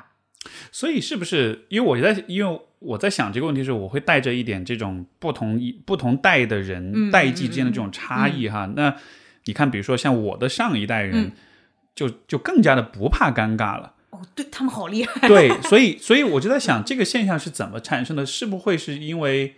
随着一代一代人的这个发展，大家对于怎么去评判彼此，或者怎么去观察彼此，就好像是你有了一个颗粒度更细的一种评判方式，所以你是更容易看到那些令人尴尬的那些、那些场面的。所以，当你把这种更呃颗粒度更细的视角再反反过来对着自己的时候，嗯，对。就好像是就更容易抓到自己的那些不好的那些地方。对，像是对自己的那个挑剔或者审视的那个功力就会更强一些。对对，其实比我也知道别人不会在意我什么坐姿也好啦，我待多久才走也好，但是我自己会，哎呦，哎呦，我害怕。就如果我们聊的嗯不是很顺什么的话，我就觉得哦，完了完了完了，就是就是我开始脑子里就开始飘了各种各样社交的问题了，就是乱了，就是说我也会有尴尬的时候，并不是每一个人我都能聊得很好。嗯，就像一个压力环境，就是啊对包围住了，然后没有人去打破这个。如果我自己社交能力够够厉害，那我可以打破这个尴尬的场景，我可能就不那么害怕。嗯但是如果有点像是对大家来说是一个外力，就是比如说，哎，我们这个房间里的氧气含量突然降低百分之五，那可能大家都会感到压力。嗯那大家又没有人能打破这个，所以是是一个不自在的那种状态。哦，你你能把尴尬具象化这么恐怖啊？这个氧气降低这么多，我是有点我会逃走哦。然后我在尴尬的局里面真的会逃走，就是说，哎哎，我有什么事情我就先走了，就是算了，我无所谓，你识破我是装装还是借口什么的没关系，我就是宁愿被人呃鄙视，我也待不下去了，因为待下去的话，呃是这样，我逃跑，我只接受你的鄙视。我待在这儿，我接受的是我自己的鄙视。我觉得我鄙视我自己比你鄙视我更痛苦，所以我会逃跑。所以就还是一种，当人的自我意识变得更强的时候，然后这个时候好像你对自己的审视就会变得更强一些。哎，那那比如说在尴尬的时候，你们会呃怎么说？比如说这个尴尬的氛围会。同时影响你们对别人的看法嘛？就像比如说，在一个很尴尬的局里面，OK，现在尴尬了，我对我自己开始有审视了，嗯，这是让我感到不适的地方。但同时，会不会，比如说你们也会觉得啊，因为尴尬，所以意味着我跟这些人可能是没得话聊，或者我们是没缘分的，或者是不投缘的，就是这个，就是会会影响对他人的感知吗？你觉得？我会先试试笑点，呃，先试试笑点，然后试试人生观，你懂？一个个聊过去，还是有这个。我有一些 SOP 的，就是那咱们比如说，呃，星座试试，然后玄学试试，就是这些我都还能聊的东西。如果试完了，对方比如说，呃，人人生观，假设对方说啊，我没什么人生观，然后星座的话，啊，我什么都不懂，然后也不是很想了解，就是这样。那你属于你为我关上了门和窗，我就算了吧。我是上帝，我也开不了啊。加把锁。啊，对，他还加把锁，那就算了。呃，只要有一个话题，对方有意愿说，哎呦，呃，什么，你来说说看，我一下子自我意识就会消散，我就开始跟他讲这个事情了，我就会好一点。就好像对方得抛出一点他的兴趣点，然后你就会觉得，哎，我们俩就能连起来。就是我还能，就因为我是表达的，我表达型，那么我就开始说了。穿的话，我觉得有点困难，他就会窒息，是吗？对，我会想想逃跑。我以前遇到的一个很尴尬的场景是一个相亲对象，嗯，他问我呃平时喜欢干什么，嗯，然后就是大家就有点冠冕堂皇嘛，什么看书、看展、看电影、就闲逛这种，对吧？然后实在也不知道问他什么，我说那你平时喜欢干什么？然后他的回答是。吃饭、睡觉、吹牛逼，我当时整个人都 不好痛苦，好痛苦，对的。我觉得天哪，我应该怎么样？就是怎么样聊聊下去，聊不下去了，就觉得对，就是即便对方有意愿，如果颗粒度不一致，也尴尬。嗯，就是只要这话题，我呃，应该这么说，其实我都不太确定别人感不感兴趣。只要这话题或者这聊天我不感兴趣的话。我觉得尴尬，可能别人不觉得，甚至别人觉得我自己在那儿滔滔不绝，他觉得尴尬，但是只要我不觉得就行。嗯，所以这这这就是一般碰到这种颗粒度不一致的和对方实在没意愿的，就算了就算了。所以就好像是尴尬的这个结果，其实它会有不同的原因，有的时候是因为你自己没兴趣，嗯，你不想要去跟别人发生连接，也有的时候是因为可能两个人，呃，对，两个人之间可能聊不来，或者是颗粒度不一致也好，或者是其他一些什么。呃对对，就是好像，比如说，当我们聊工作、上班的时候，就是你上班，就是你怎么上班之类的。那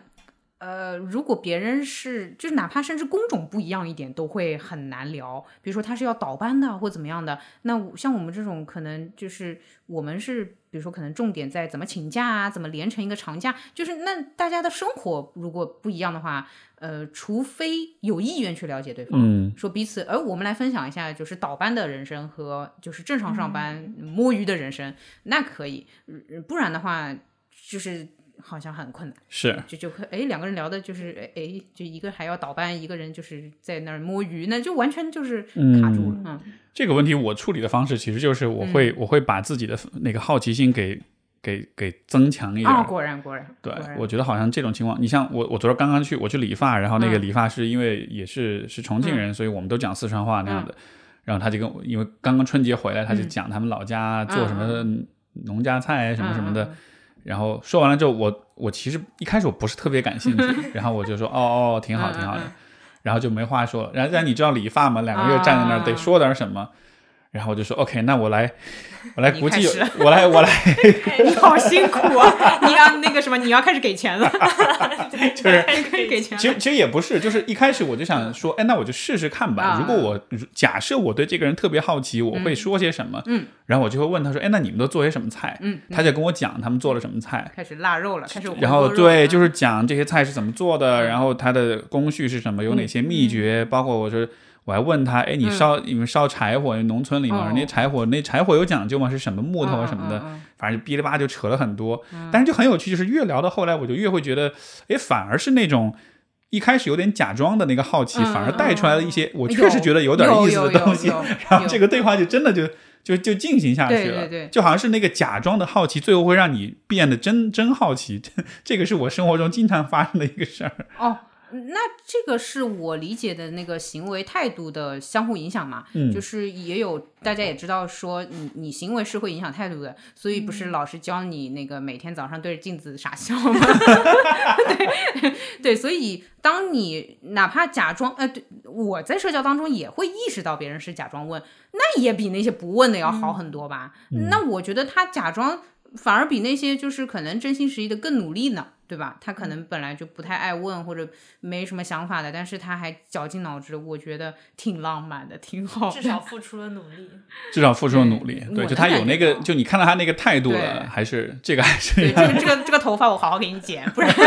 不然很难。呃，对，我会觉得呃挺挺好的。我觉得他应该也能感觉到，他每天剪那么多头发。是是，嗯，穿的你觉得呢？我其实会比较就是。一我有时候觉得我的社交能力是很难去改变这样一个尴尬的场景的，所以我啊一般就会会飘走。然后我脑子里面经常想的一个画面就是，现在这个场景已经这样了，嗯能不能有一个按钮按一下，这群人就不需要出现在这里再聊这个话题？我真的会很就是就就是干等，就有点干，哦就是我一直觉得硬扛过去，对，就这种尴尬的场景，说白了就是这群人他不适合坐在这里聊这个话题。也许大家如果是边散步边聊，可能就会好一点，分散一下注意力。但是要让大家围在围坐在这边聊这个话题，大家就受不了。我我就真的是是想要等那个隐形的按钮，就是等、啊等下课的那种感觉。嗯，哎，所以是不是这种尴尬里面也包含另一个假设，就是嗯就是对话交流应该是一直都很顺滑，一直都很舒服的，嗯，就好像出现尴尬的这个，就像比如说播客是得一直聊的，中间不能有沉默的时候，因为沉默就是是不好的，就是是是会有这样一个期待嘛？我没，但是我需要呃现场的能量非常足。啊，我我们也碰到过沉默的情沉况，默的舒适的局也是有。对对，有的嗯就是在思考嘛，因为这题太大了，嗯我得想想，完全 OK。但是我我能感受到现场能量，就是大家确实在思考这个问题。嗯就有的时候我跟川讨论问题，他会走神，我说你没有在思考，你不要跟我假装。这种就是这种就是，如果有人能直接提出来，嗯这局我也可以。嗯，就我就是比如说我说说了个问题，然后你们俩都是在那嗯啊什么的，我会说没兴趣，咱们就 pass。嗯，就是只要能这么讲话，我觉得那挺好。那我觉得能不能归纳为一个局要不尴尬，他至少得有一个人是清醒的知道大家现在在干什么的。哪怕你看到了三个人在走神，但是你指出他们了，那至少你是清醒的，然后你能唤醒他们回到这个局里面。那如果说每个人都是呃，求求了，赶紧结束吧，那这个局就会非常尴尬，就是没有人打破这个局面。得有一个人，嗯而且这是挺需要勇气的啊，就是得有个人跳出来说，哎，你们在干嘛呢？对啊，对对，你你就就走神的话就下一题对，嘛，就得有一个人还在这个局里面，然后还在嗯，就是感受大家。好，下下面是付呃收费内容，下面是收费内容。因为其实你说这个，我们有的时候也会这样，就是比如说一帮朋友在一块儿吃饭，就可能是。就有的时候会有那种意外尴尬，就是大家都聊得很、很很开心，聊一聊，但聊到某一个时刻，大家刚好都决定低头吃点东西，然后一下整个、整个一桌就沉默了。然后这个时候可能，比如说有的时候，比如我或者别人会做一个事儿，是我就会把这个事儿指出来，就是嗯，陷入尴尬，哦，就是你会就是会说出来，就是哈哈，我们陷入就是有点调侃的意思，就是那种你看我们这帮我这帮傻叉现在聊尴尬了，多多多社死呀，就就会开开玩笑那种的。这个就是我说的我受不了的那个贱，你知道吗？就是自我每次有的时候会巨蟹出去社交的时候，有多人的也有两人的，嗯哇，我很痛苦。他会说你这样说的话，然后你知道，主要是往往他说的时候正好是我想的时候，就是我肯定是先吃了一个好吃的东西，脑内先过的一个思路是啊真好吃，然后是啊尴尬了，这个时候我就会听到一个声音说，哦哟，我是受不了，就是被说出来了，我就很痛苦。哎，但你刚才不说你是那个会会会会会把别人拉回来那个人吗？那也是另一种指出尴尬嘛，啊对吧？我啊对，那我跟你这有什么区式不一样。哎，那我这个多正向啊，不像你。感觉像是谁先说出来谁就不敢有尬。有有有 啊！对，那所以其实如果我跟你在同一个局里面，我我们俩就是要竞争谁是第一名的那个人，然后还有就是我们俩用的是不同风格嘛，因为你会嘲笑我们，我明白，我的问题是我的那个口吻不对对你一点都不鼓励大家。啊，确实是这么说起来，我是那种站在旁边看说风凉话、看你们笑话是了，的那种。是了，是，对对对。嗯那呃当然，如果我碰到过你一次，然后被你这么指出一次，下一次在我们就是假设一群人的社交局里面，我就会说。大家聊起来，不然 Steve 又要说我们尴尬啦。就是我会嘲讽你，是我会抓到一个人嘲讽。这样这样，我我这样是挺讨厌的啊。这么一想，呃，就但但是如果有我比你更讨厌的话，就是我可以抵消一些你的业业债，业债是什么？就是我们彼此就是消消解一点这个罪恶。对，嗯，对我有的时候甚至会想，就说，哎。啊，话说我去吐槽一个呃平时老爱嘲讽别人的人，你说会不会减少他的这个罪行呢？然后我这个吐槽会不会呃，由于是我是以恶制，就是以剑制剑，我这个是不是也不会造下太多的孽呢？对，就好像是邪邪恶的对立面，就多半应该是正义的那种呃呃感觉，对对，我就想说，负负得正。那就那就吐槽他吧，就是因为他平时是最贱的那个，嗯，对对对对，有的时候会这样。是，而且如果被吐槽，如果因为比如说像我，我其实也不是特别介意别人吐槽嗯我什么的，你就你就吐呗，咱们咱们相互犯贱呗，就反而成了一个，痛苦，成了一个恶性循环。就就就在我看来那是个游戏，那是个很好玩的游戏，就是大家相互嘴贱啊这样的。啊！哇，你解答了我对我爸爸的困扰，就是我爸爸一直，我爸一直嘴贱我，然后我甚至你知道吗？我给发给他发拜年短信的时候，我都就是我发完之后，我跟我的一个朋友说，说我刚。我刚刚很正经的给我爸发了拜年短信，不知道他会回复我什么惊讶的内容。然后我所谓的惊讶，其实我怕我爸突然就是就是很吓人啊。（括号我爸也是巨蟹座），然后我爸回的是那种很正经的，就是说也 也祝你就是这样子。然后我就就是在浴室狂喜，就是我 爸今天没有说奇怪的话。那他说奇怪话会是什么呢？比如说你以他的奇怪的思路来回这个拜年的短信，他会说什么？他说过什么让你这么害以前以前是这样的，我跟他说：“爸爸，我们明天学校因为台风不用上学。”他说：“你当心乐极生悲。”就哎哎，Steve 秒懂，你怎么回事？我觉得很好笑啊。哎，这但这这对于一个十几岁的初中生，你说我好痛苦，而且我当时对“乐极生悲”这个词的理解会很 你觉得他很吓人？对很啊重，然后我就哎呀，然后我爸说：“你你去查查字典好不好？” 明白，不就是对对对对对这个很诚实的说，就是嘴贱是一种，是一种一种调侃，而且是一种是很有娱乐性的一个一个表达。娱乐他自己可能有，而而且我觉得这里面还有一点就是，嗯嘴贱会让至少对我来说吧，就嘴贱会带来安全感。啊就是我，就是我，其实知道这话说出来会让你有点不舒服，对对对对但你还受得了我，啊！你怎么这么所以就粘人精？精神粘人精？是是是，水象星座嘛，就确实很哦很很在意这个跟别人的关系，就是对于哦连接、对于亲密、对于安全感是很重要的议题嘛理。解。哎，我突然想用那个“不要过来啊”的那个语气说：“不要测试我啊！我真的太害怕了，我每次都在，就是我我真的跟我爸发消息什么的，我就会担心他要就是语出惊人了，我就是我、他他会说什么奇怪的话呢？这样子，嗯，嗯嗯。有意思。呃，不过确实就是，嗯、那父女关系无论他怎么再怎么奇怪，什么乐极生悲，什么鬼的东西，但是我还是会给他拜年，就是我觉得这就是我爸的安全感吧。谢谢谢谢，今天父女关系得到了拯救。我我爸是处女座，所以就是反过来了。哎，所以就是他就会比较心大，然后这个啊啊就相对来说吧，就是可能有的时候我也我也能理解，就是这种他相对来说没有那么那么的，就他就是处女座很有意思，就是他也是很敏感的，啊也是很敏锐的，但同时他的那种敏锐是体现在。是对事情的细节上的敏感但不是那种对关系的那种哎，对敏感，就关系上反而是稍微会颗粒度会粗一点儿。对 对，所以我觉得。对，所以然后哎，就是大家的这个和父亲的关系真的都很微妙哈，太那我爸爸是双子座，啊呃，就我们这一 桌就是咱们就是连都串起，来了相互。相啊。然后我妈是处女，然后啊，对对，反正就是乱了，乱了，乱了。那那川跟你跟你爸的这个之间是什么样的感觉呢？就是我觉得我爸，呃，我们家是这样，我还有个弟弟，然后我嗯弟也是处女座，然后我妈妈是摩羯座，嗯、然后我爸就是家里的小孩儿，啊 对对对，就是我爸是不管的，他就是不负责任开心对他自己的就好，然后我们就有点像三个妈在这边就是抠抠一些细节，就很奇怪，对，嗯，就是你们就会去挑剔他，会去抓他的细节，是这个意思吗？倒也不会吧？就有有时候挑剔自己。然后就是可能我们三个人在商量，把这个事情商量完了，然后嗯我爸就通知他 通知他，对，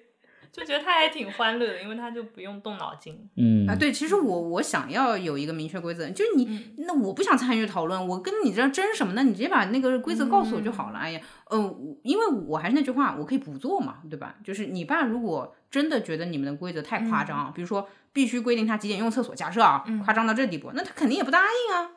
那就完事儿了呗。啊，他现在、对啊，他现在就有点躺平，就是他做什么事情呢，有可能会被我们挑刺，但他只要不做就不会有问题。啊，对呀、对，然后啊他现在就 躺着。嗯，就好像那是也是另一种适应这个关系的一种方式。嗯，嗯，对，明白？哎，你看，呃本来今天这期节目是我们说要聊春节回家，但是前面这个，但是我觉得很有意思，前面这些讨论哦其实还、我我们连开场都没开 突然想起来了，对对对，就就本来今儿录之前是说要聊春节回家的那个事儿嘛，嗯呃，那这既然也说到这儿，我也问问你们吧，就是你们在这个春节一般来说，你们春节是怎么过？因为我也会好奇不同的人、不同的家庭，就是他们的对春节这个事儿的态度，包括我另外一个也在想的一个感觉，就是是什么让春节这件事儿，就假期这个事儿，嗯嗯，像是变得有点越来越多余、越来越鸡肋的那种感觉，就是你你们会有这样的感觉吗？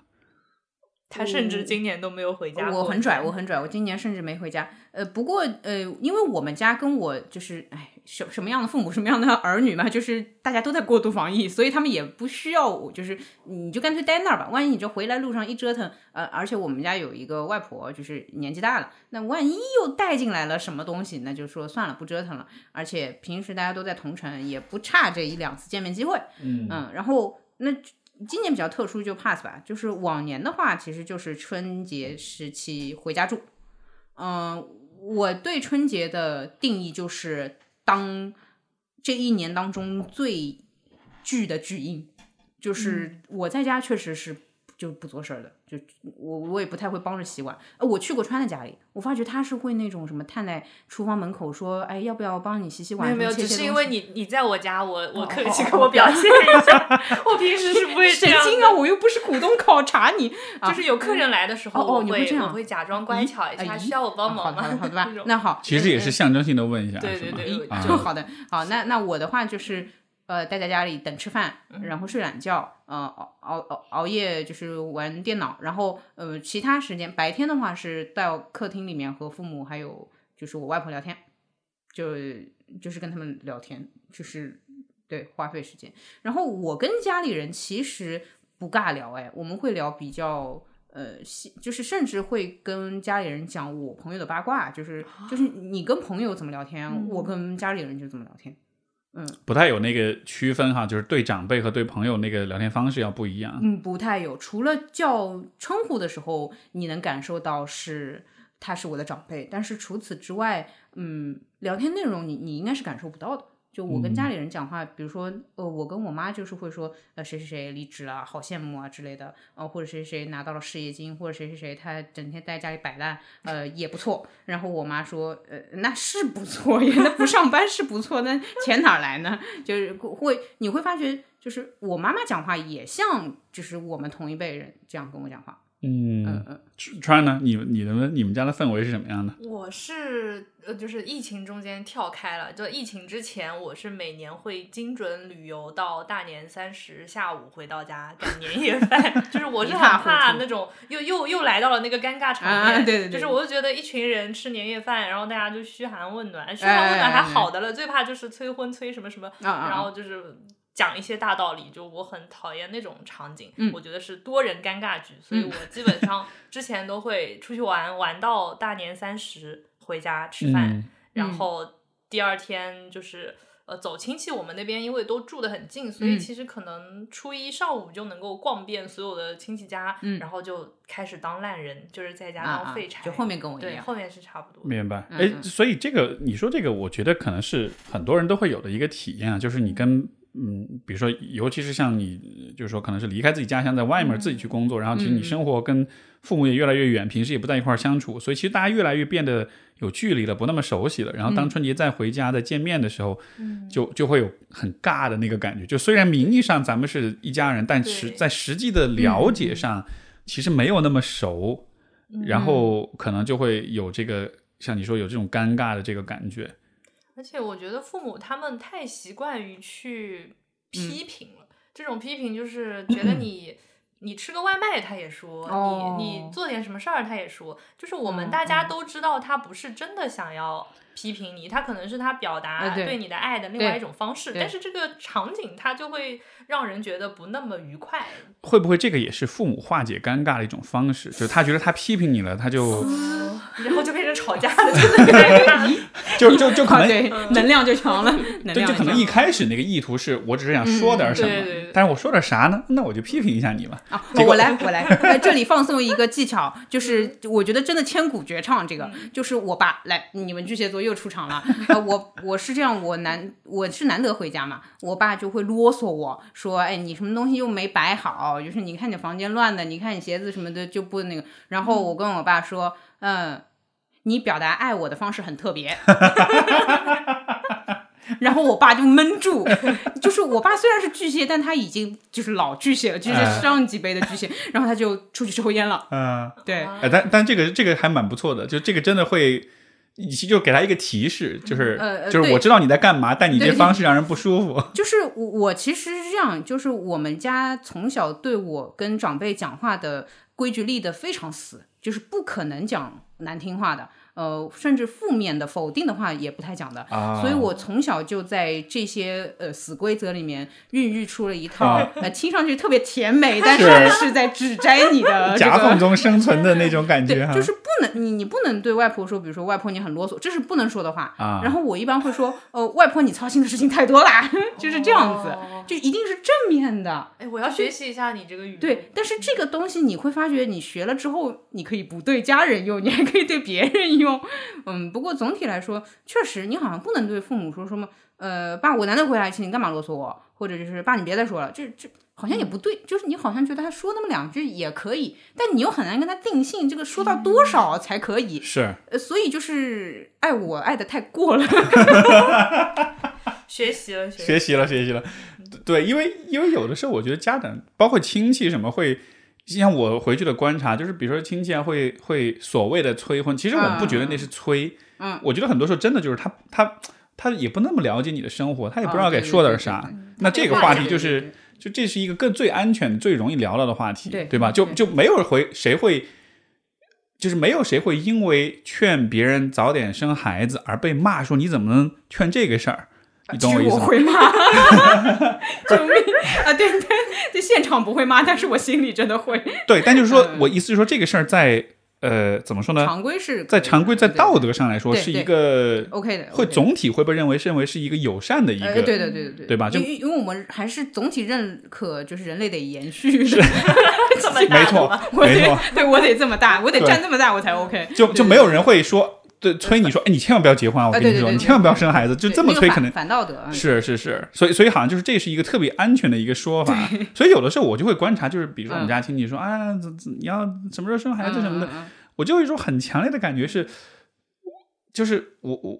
我会觉得，哎呀，我也理解你，确实不知道聊什么，对对因为你确实也跟我们不熟，或者是或者是就没有而且他不能抢你的钱，他可以聊的话题很少，抢钱，对他可以聊的话题真的很少哎。啊，那那所以就是那那比如说你的方式，就是悠悠的方式，就是要打破这种尴尬，就是用你的那个很巧妙的化解，这确实也是一个很好的方式。但是我也在想，就是嗯有没有什么其他的方式也能够让我们更好的去去去至少去应对吧这种嗯嗯。尴尬，因为我的一个点就是呃水象星座啊，就是还还还是很在意这种嗯情感的互动、流动、嗯连接，大家是紧密的。所以每次当我看到这种不是很熟又要尬聊的这个状况呢，就是也是会感觉郁闷，但同时也是会觉得有一些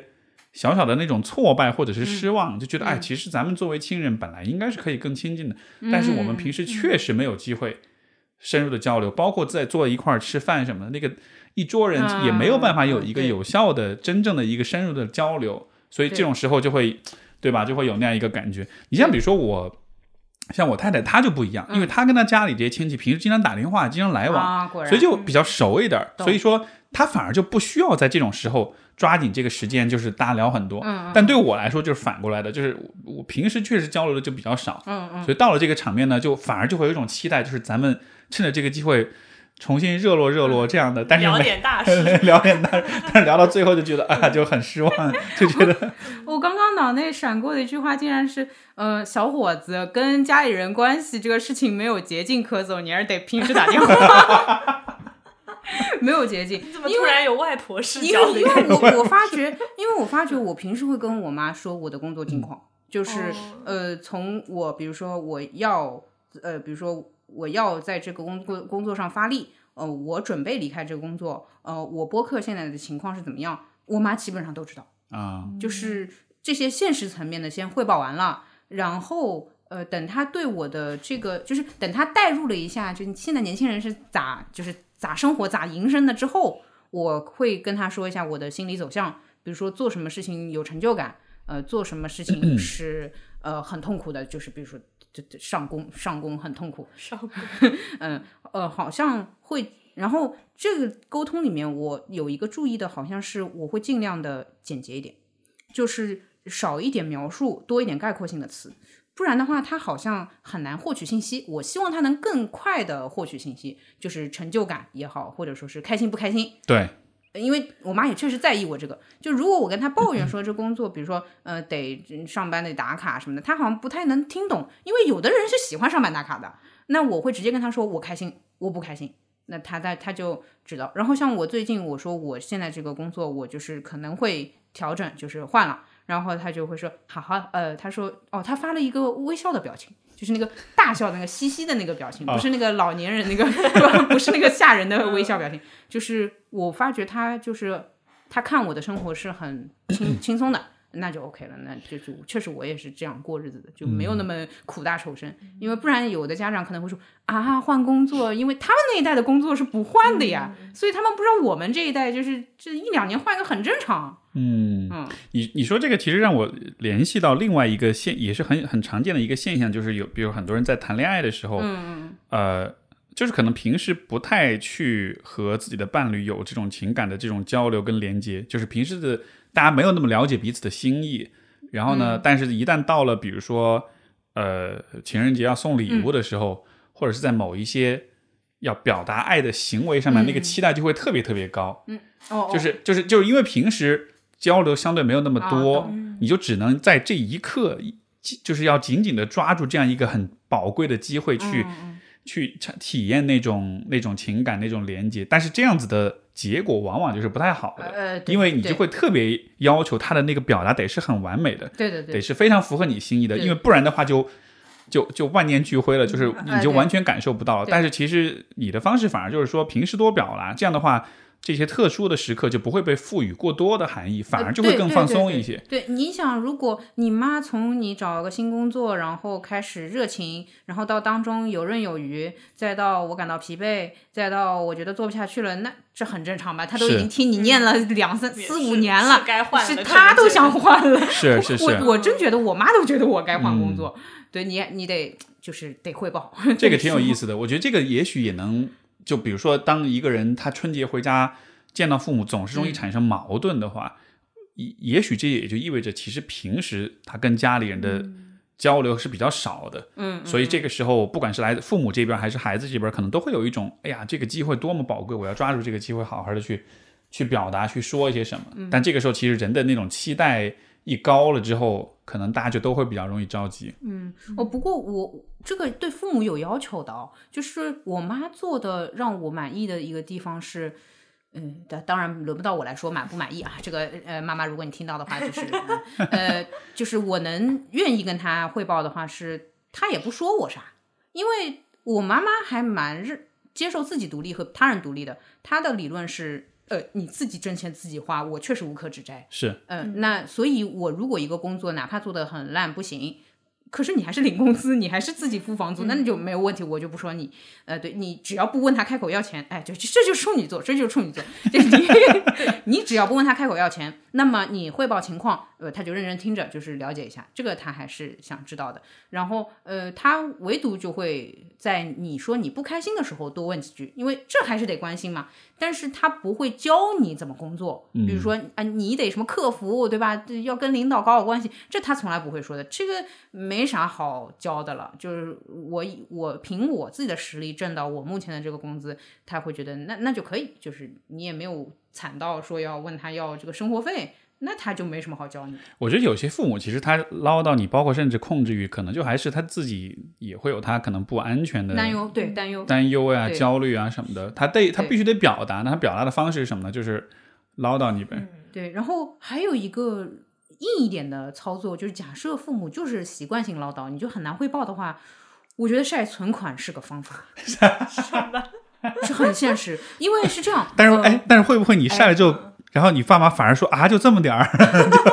就唠叨厉害了呀！你你说你毕业也好几年了吧，工作这么多年，你存款就这，你平常买点啥？你跟我说说。就这个就你不觉得这是一个反而是一个暴露一个把柄的时候？因为比如说啊，你你别隔壁谁谁谁他们家孩子，你知道他有多少钱吗？哦哦，这个话我们家从来不敢对我说，啊因为我会说，那我也要拿你跟别人比较了哟。嗯就是这个的话，你就别跟我比，我拿你跟别人妈妈比较，我说出来话，你跟你可真受不了，就别了，别，这是底线问题，底线问题。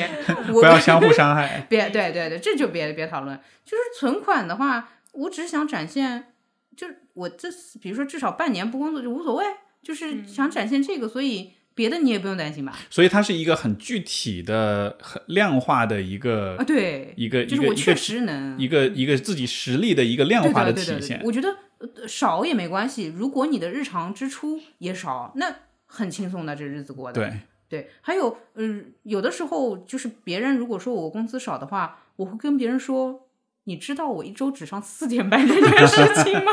嗯就是呃，一定是会有代价的。我会问你花多少精力你赚到这份钱？是那我不，我不想，我我也我确实也没能耐，但是我也不想那么累。是是，就是就是，那你你很棒，但是你，但是但是这个不是我想要的。对对，你你说这个，我有一个有点类似的体验，就是以以前就是我可能刚刚毕业那会儿，我爸也喜欢每年春节回去也喜欢比来比去的呀、什么的，啊对吧？然后，但是后来慢慢的就是有一他有一次说一个很意味深长的话，我印象很深，他就说，我越来越觉得你的这种优秀是一种。很怪的优秀，对是一种你没法跟人比的那种优秀。我当时就特别有成就感，我就说，爽嘛，对，就就是觉得我终于走到这一步了，就是我就是那个，就像你说那个点，就是你挣的少，哎，但是我只用上四天班，就好像是当你在把呃跟别人比的时候，你其实是有一些别人不会有的，甚至都不会想到的一些优势，这些东西它不是用比如说收入这样的也传统的这种方式来去做衡量，但它就是更好的，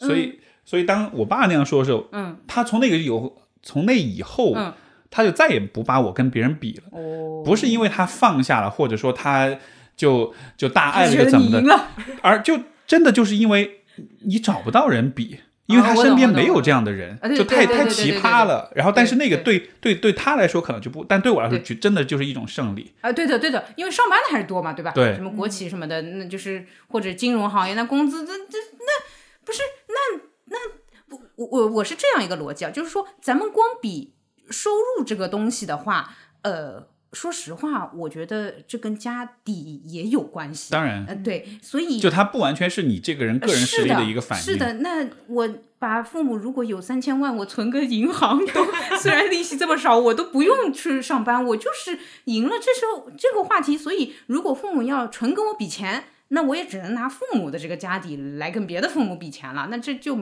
大大家伤害，对，大家就伤害。那 OK，那其实父母也不是只想关心你的钱，父母还是想关心你整个人的。哦，那我们就要好好比比了。嗯，怎么说呢？就说，比如我也我能接受你拿我跟别的孩子比，但是咱们要算上，嗯，工资，嗯，休息时间，身体健康状况。心理健康状况，嗯，这个一比的话，我不认为上班的会比我健康到哪儿去。是，就说句残酷的，那这次很多就是躲第一波，有些人就是直接放弃工作，就我直接辞职了，我我算了，我不干了。那有些人他不小心被感染了。是他防御力不好吗？那他得上班啊，那怎么办？那你要比这个，嗯，谁的综合实力，就是你要比这个谁的得分呢？但是那有了这个钱，他可能后续又有投入什么，你这没完的，这不到最后一刻，你不知道谁胜利的，就还是得，其实就是暗搓搓的去修改、去重塑父母的那种价值判断的方式。哎，有有有有，对吧？就是哦，有有 有点有点洗他们的脑的感觉。迭代一下，懂了懂了懂了。哎，对，这个我确实常跟我们家里人说，我会说。嗯，当然我能力上也够不上，但是如果我这个零零七啊，一个月赚个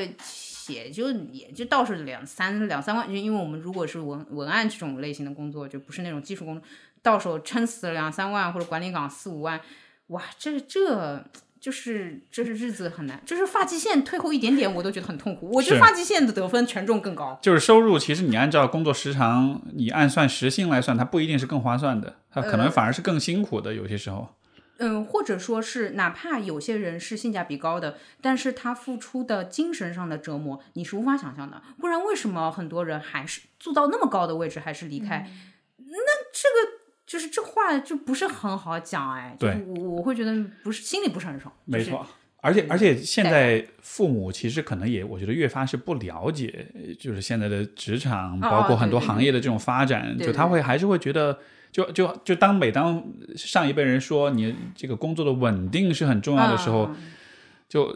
可能确实也反映出他们对于“稳定”这个词的那种理解，可能还是停留在他们那一代的那个环境。今天的这个大环境，可能我们说稳定，可能都是像是一个笑话一样的，嗯，就根本不存在你当年你所理解的那种稳定了。所以，可能他们的有些价值判断也是基于一种很老的、很过时的一种假设。哦，我从之前一题找到这题的答案，就是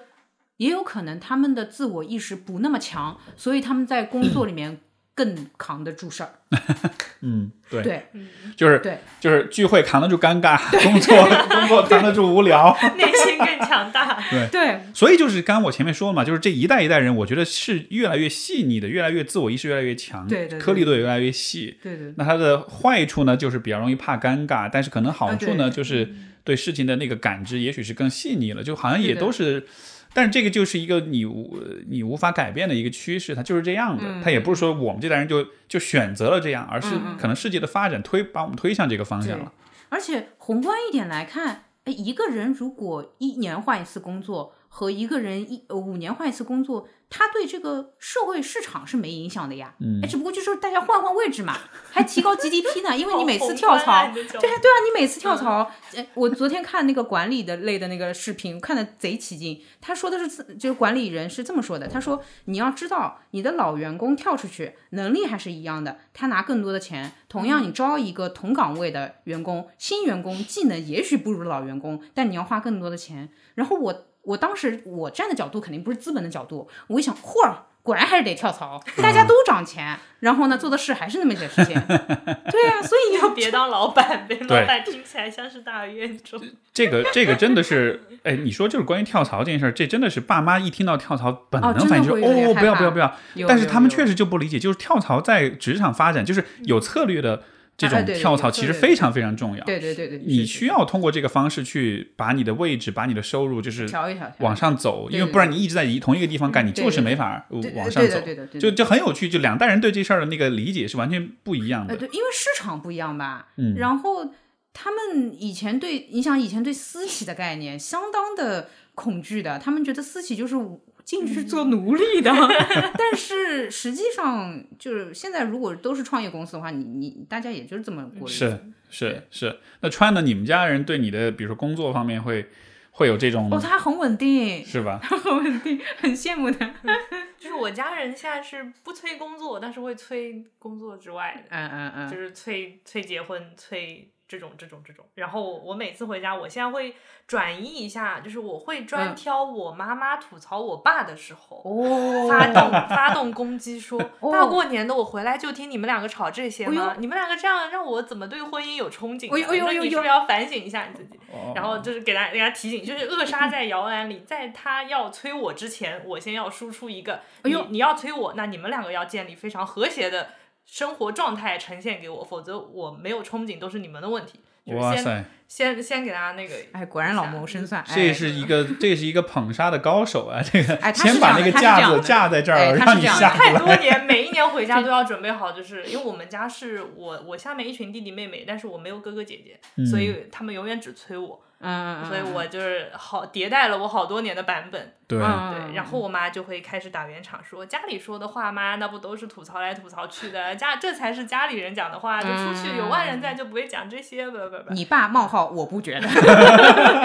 你爸你爸冒号我一直没说，我为了为我为了女儿的幸福我一直没说。所以我现在就是会嗯。在、会在我妈攻击我爸的时候，就是辅助一下，啊。对，说少说两句，又来了，哦大过年少说两句，是是，就让他没有精力直接来说我。因因为我会我我会问这也是因为你像比如说平时会有一些朋友聊到他们回家过年什么的，或者任何时候回家，其实面对父母都会很有压力，因为就好像他们会很把比如说父母的一些催或者批评就很当真，很往心里去。但是实际上从你们的角度来说，其实你们是不会那么的把这事儿往心里去的，就你们会用一种有点跳脱出来的感觉，是玩一些比较巧妙的招去去嗯去去泄这个力，或者是去把它就换一种方式给他给他给他回回去那种感觉。因为因为我听到的一些这种故事里面，就真的是比如说父母在催的时候，嗯嗯。比如这个当事人，这个这个呃这个年轻人，他就不会去想，哎，嗯，就是他不会像像像川刚才这样的，就就是用一个侧面的外部的视角去看这个事儿，他就会真的想，哎呀，是我不好，是我做的嗯，不不对，就会很容易真的就是把主动把这些指责跟催促全部都承担在自己的身上，认为是自己的责任。嗯就这个是我觉得一部分的人吧，会有这样一个很大的困扰。嗯呃你们会怎么看呢？这样的状况？我觉得就是因为也有很多同学嗯可能就是毕业就毕业两年，结婚生子，就是步入了大人的理想状态。嗯那那群人他其实是不会再面临到这样的被催的问题了。然后像我们这种还会被催呢，其实也是因为凭本事担到了，对 担到了这个岁数。实力派对对，所以，嗯，我现在觉得，可能到快三十岁还要接受父母催婚的这帮人，他多少有一些自己的 SOP 可以来应对父母的催，婚。你你对我们的这个实力很放心，我听懂了，就是他是这种人，因为如果哦他是很容易，就是父母一迫许，他就觉得我怎么到现在还没有结婚，我还没有嗯就是跟别人一样，就是组建自己的家庭。如果他是容易受到父母的催的影响的话，那他肯定毕业之后自己先有意识的嗯再去完成这件事情了。理解，他就是轮到要被催了，说明他自己已经非常坚固了。就是说我呃一个人两个人，我自己好最重要。就是他是不太再容易会被父母的这种外界的什么干扰到了。嗯哦哦，我想到那个我一直很极端的精神指导，叫做嗯，没有做出改变是因为不够痛苦。就是这句话其实是很残暴的，但是如果你带着能量去使用这句话放在自己身上的话，你要么结婚，你要么反抗。呃，如果你一直痛苦下去的话，就是当当当然最好不要出事儿啊。呃，对，但是要么反抗吧，还是 就是你别压在自己身上了。然后还有就是，我其实是会觉得我是有问题的，但是一一还有一个点啊，就是如果没结成婚真的是你的问题，但不妨碍你发泄啊，就好像你假设确实是你的，比如说性格有问题什么导致你没结婚，但你可以分享你的问题，就是可以哭诉，跟父母哭。我真的跟我妈哭诉过，我说没有人要我。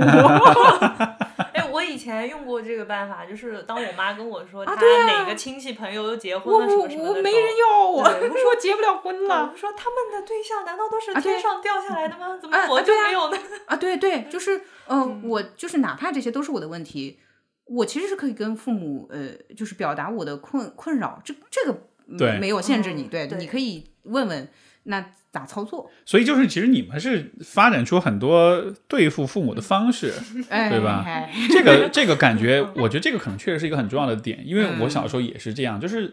慢慢的就从青少年时代开始，慢慢就会发展出一种意识，就是跟父母是需要斗智斗勇的，是需要，但但没有那么呃没那么对恶，敌对对对，但是但就说是你是需要想些办法去对付他们的。有的有的，我我觉得可能呃，如果你不去想办法。如果你只是在那受着，那可能你长大了之后，你就会受不了那种催啊，那种什么，就好像你都没招儿。但是你看今天你们聊了，我就觉得，哎，就还是挺多招儿，啊，对对，像是一个工具箱准备好的，哎你你你见招拆招啊，那种的就是你也就是你也可以很烂，但是烂也是有出口的啊。是就是你地上哦，我跟我妈吵架，呃，就是其实不是常规的吵架，就是我坐在地上哭，我说没人要我，没人要我，找不到男的了。是，太抓马了。所以所以这个其实是就是父母很了解你，所以父母知道怎么戳你，但是反过来你也了解你的父母所以你对对其实也能想出足足够好的招儿去反戳他们的。对对对大家就形成一个制衡了。如果只是一不停的被戳，但你不知道去戳回去的话，对可能你就会很尴尬了。哦，对，还有个逻辑，有没有可能他在父母那边受的痛苦是他对父母不够的理解？就是说实话，我对我父母还是比较理解，啊，就是、呃、对，这是很好的点。是的，就是，我说实话，我是蛮能站在我妈妈角度上，对我这个目前没结婚也没对象的焦虑的。对我是妈，我也焦虑，嗯，就是因为你哪怕作为一个人去看另外一个人，那当然是有队友一起打仗会方便，就是呃，这这你打游戏还找个队友呢。对，所以那仅是从这个角度，那也焦虑啊。没错。嗯嗯，啊，哎，这个我觉得这个是个很好的点，所以就是如果你 hold 不住你的父母，可能就是因为你其实没有那么了解他们，所以你找不到他们的软肋在哪儿。啊，对，知己知彼，知己知彼。哎呀，就是你还是要知道他担心的是什么。那我妈其实就担心两个，一个确实是我没队友，一个就是她有面子问题。所以我两次两次抗争，就是两次大战，一次就是我直说我没队友，我好、我好惨啊，我找不到队友，你帮我找一个呗。第二次是我问了她一个问题，她直接沉默。我说，呃，说实话，你是不是觉得我找不到男朋友你没面子？嗯，那就就是好了，大家就安静了。这个这这个我我再跟进一招，就是嗯嗯如果我结了，但是又离了的话，嗯嗯嗯如如果我离婚了的话，嗯你会你会觉得没面子吗？就是如果他是面子的这个问题的话，嗯因因为因为还好我妈不是你妈，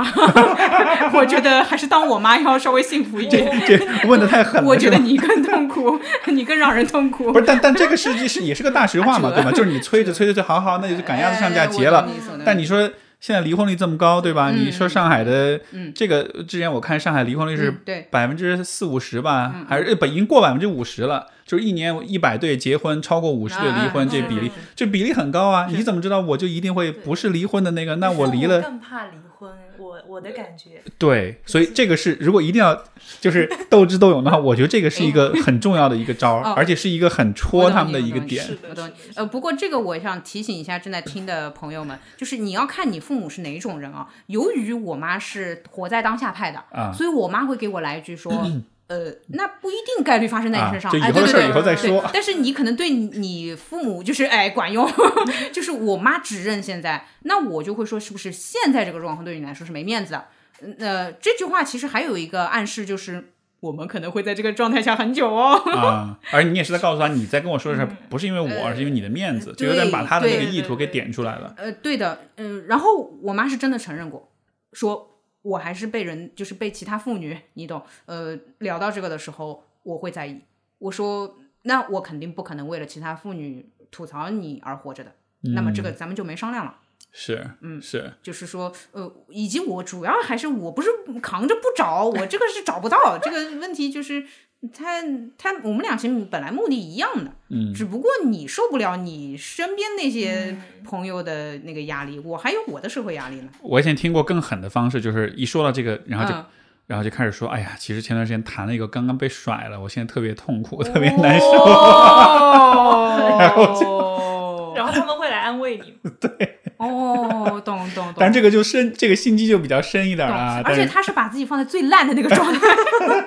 就是我都、哦我刚分手，好我明明厉害我明明有尝试，你为什么在这个时候还要戳我的痛处？哦立马就不敢讲话。OK OK OK OK，好，收到收到。但但这得演技足够好，懂懂懂懂懂。也得也得会足够编，不然别人一问细节就露馅儿了。这个我我觉得是很强大的人才可以的。为什么？因为呃，你哪怕编造一个别人不认可你的故事，你还是要把别人不认可你的这个事情说一遍，还蛮那个的。因为 呃被被开被开除也 好，被甩了也好，多少。我们哪怕在理性层面上考虑是不适合或者其他原因，你还是有一种被否定的感觉吗？是，这这是属于那那种比较狠的招，就是强者，强者，厉害，厉害，厉害！杀敌一千自伤八百那种感觉。还有这种人，一般都是甩别人的人，厉害，厉害，厉害！这个强大的心，嗯，对对对，就反正就是也也通过这么一个讨论，我觉得也是希望帮大家支了点招，以后回去、是就是因为催婚是所有的春节的这种互动、这种矛盾之间，我觉得现在可能是比较典型、比较经典的一个、一个议题。你像今年春晚那多少个节目都在说催婚的事儿，对吧？我觉得就就也是挺傻的，有点把这个。话题就是推到了一个其实没有必没有那么大必要的一个位置上，让大家都觉得这事儿好像是哇，你要是迟了，你要是晚，就是亏大了。我觉得父母是有点受到这种熏陶的。我觉得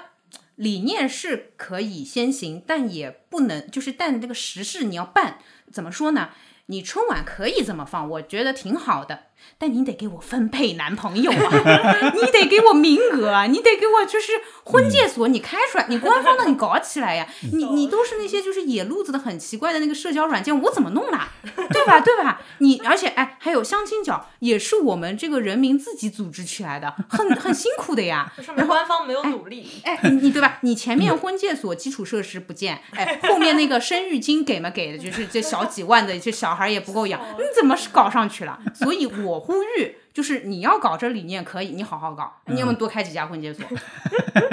就是那我哎，真的呀，我随便进去逛逛。我我就是会看到单身的男性，这遇到单身男性的概率就会大啊。嗯，我很认真，而且还是就是同城，就是同区，对吧？就是你每个区见一个至少吧。真好落地啊！啊，有没有？就是那肯定会有跟你学的。就肯定会有跟我思路差不多的男生，就是开玩笑说我挂一个在上面，就是就因为都是很认真的简历，就不是那种你懂什么软件那种奇怪的，那大家就正儿八经的觉得，啊啊哎，确实至少当个朋友也可以吧，多个播客嘉宾也可以吧。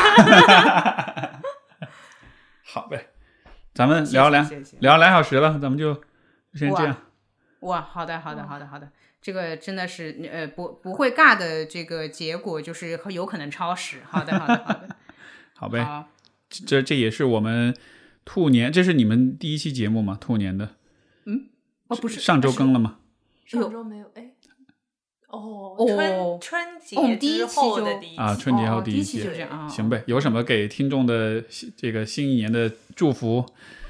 呃，我今年的哦，我今年的话是这样，状态要回归了，然后大大家好，我 我回来了，我回来了，这是呃，就是给自己的祝福，然后大家也可以一就是我我觉得是时候重新正能量，就是重新嗨起来了。对的，祝福就是祝大家那个心情嗨起来，可以。是，哎，那你们俩这这新的这一年，就是对自己的这个展望呀、期待呀什么的，可能最最重要、最大的点可能是什么？展望嗯跟期待，我对自己的期望可能就是因为以前是强迫症很重，然嗯后非常完美主义，就非常就是想要抠细节。然后嗯我今年想要随便一点，嗯，就是随便吧，爱咋咋。就是去年这样的都过来了，还能怎么样呢？然后就嗯放过自己一点，嗯。放过自己。对，我今年呃想要更加与宇宙融合，就是我准备挑战 挑战最高境界，就是呃我还是比较相信，就是人人本来应该和自然和宇宙融为一体，就有很多我很局限的思考可以不必了，可以不必了，想当一个呃宇宙认可的聪明人，但是是人类世界的傻子吧。哦，那如果就是你妈妈在跟你催婚，你会问她是宇宙给你送信了？哎我觉得是呀，就是呃，其实我最近对于感情的思考就是说，呃，不像以前那么反感哎。嗯嗯特别好就。你看这句话，我妈听了也就只会点头，就没了，就是这这不也足够足够高深，让别人也没法说。然后因为一旦开口，就会显得自己很蠢，理解能力很差，这也？是一个套路就是、啊。那就是也嗯、随随遇而安，然后就咱们就顺其自然呗。就是我也挺想谈恋爱的，挺好的，就是这样。好的，有这个男听众也欢迎联系一下，谢谢谢谢，就评论区留下你的啊联系方式。我们省了那个婚介所那一步。好的好的，对好的，好的，我的我我的打算可能嗯就是更多跟人交流连接，所以这已经开始践行了。今天就是哦，厉害。对对对对对，好呗，那就也祝听众们嗯能够在新的一年能够有和我们以上类似的一些发展跟一些 愿望的这种实现。那好吧，那最后这个呃，你们俩的节目叫做“路人抓马”，这个在各个平台都会有。嗯你们还有其他的社交媒体的这些账号，如果大家要关注你们的话，有吗？呃，或者说先先听路人抓马就好了。嗯，嗯嗯，对，就是呃，听播客就是搜路人抓马，然后嗯，你就对微博是吗？节目哦，感兴趣，这只是听就行。呃，对、啊。你对节目感兴趣之后再来认识我吧，不然我怕你受不了。好的，好的，好的，好 好好。好，行，那就特别感谢两位的分享，我们这期节目到这儿，感谢各位收听，大家再见，拜拜。好，拜。拜拜。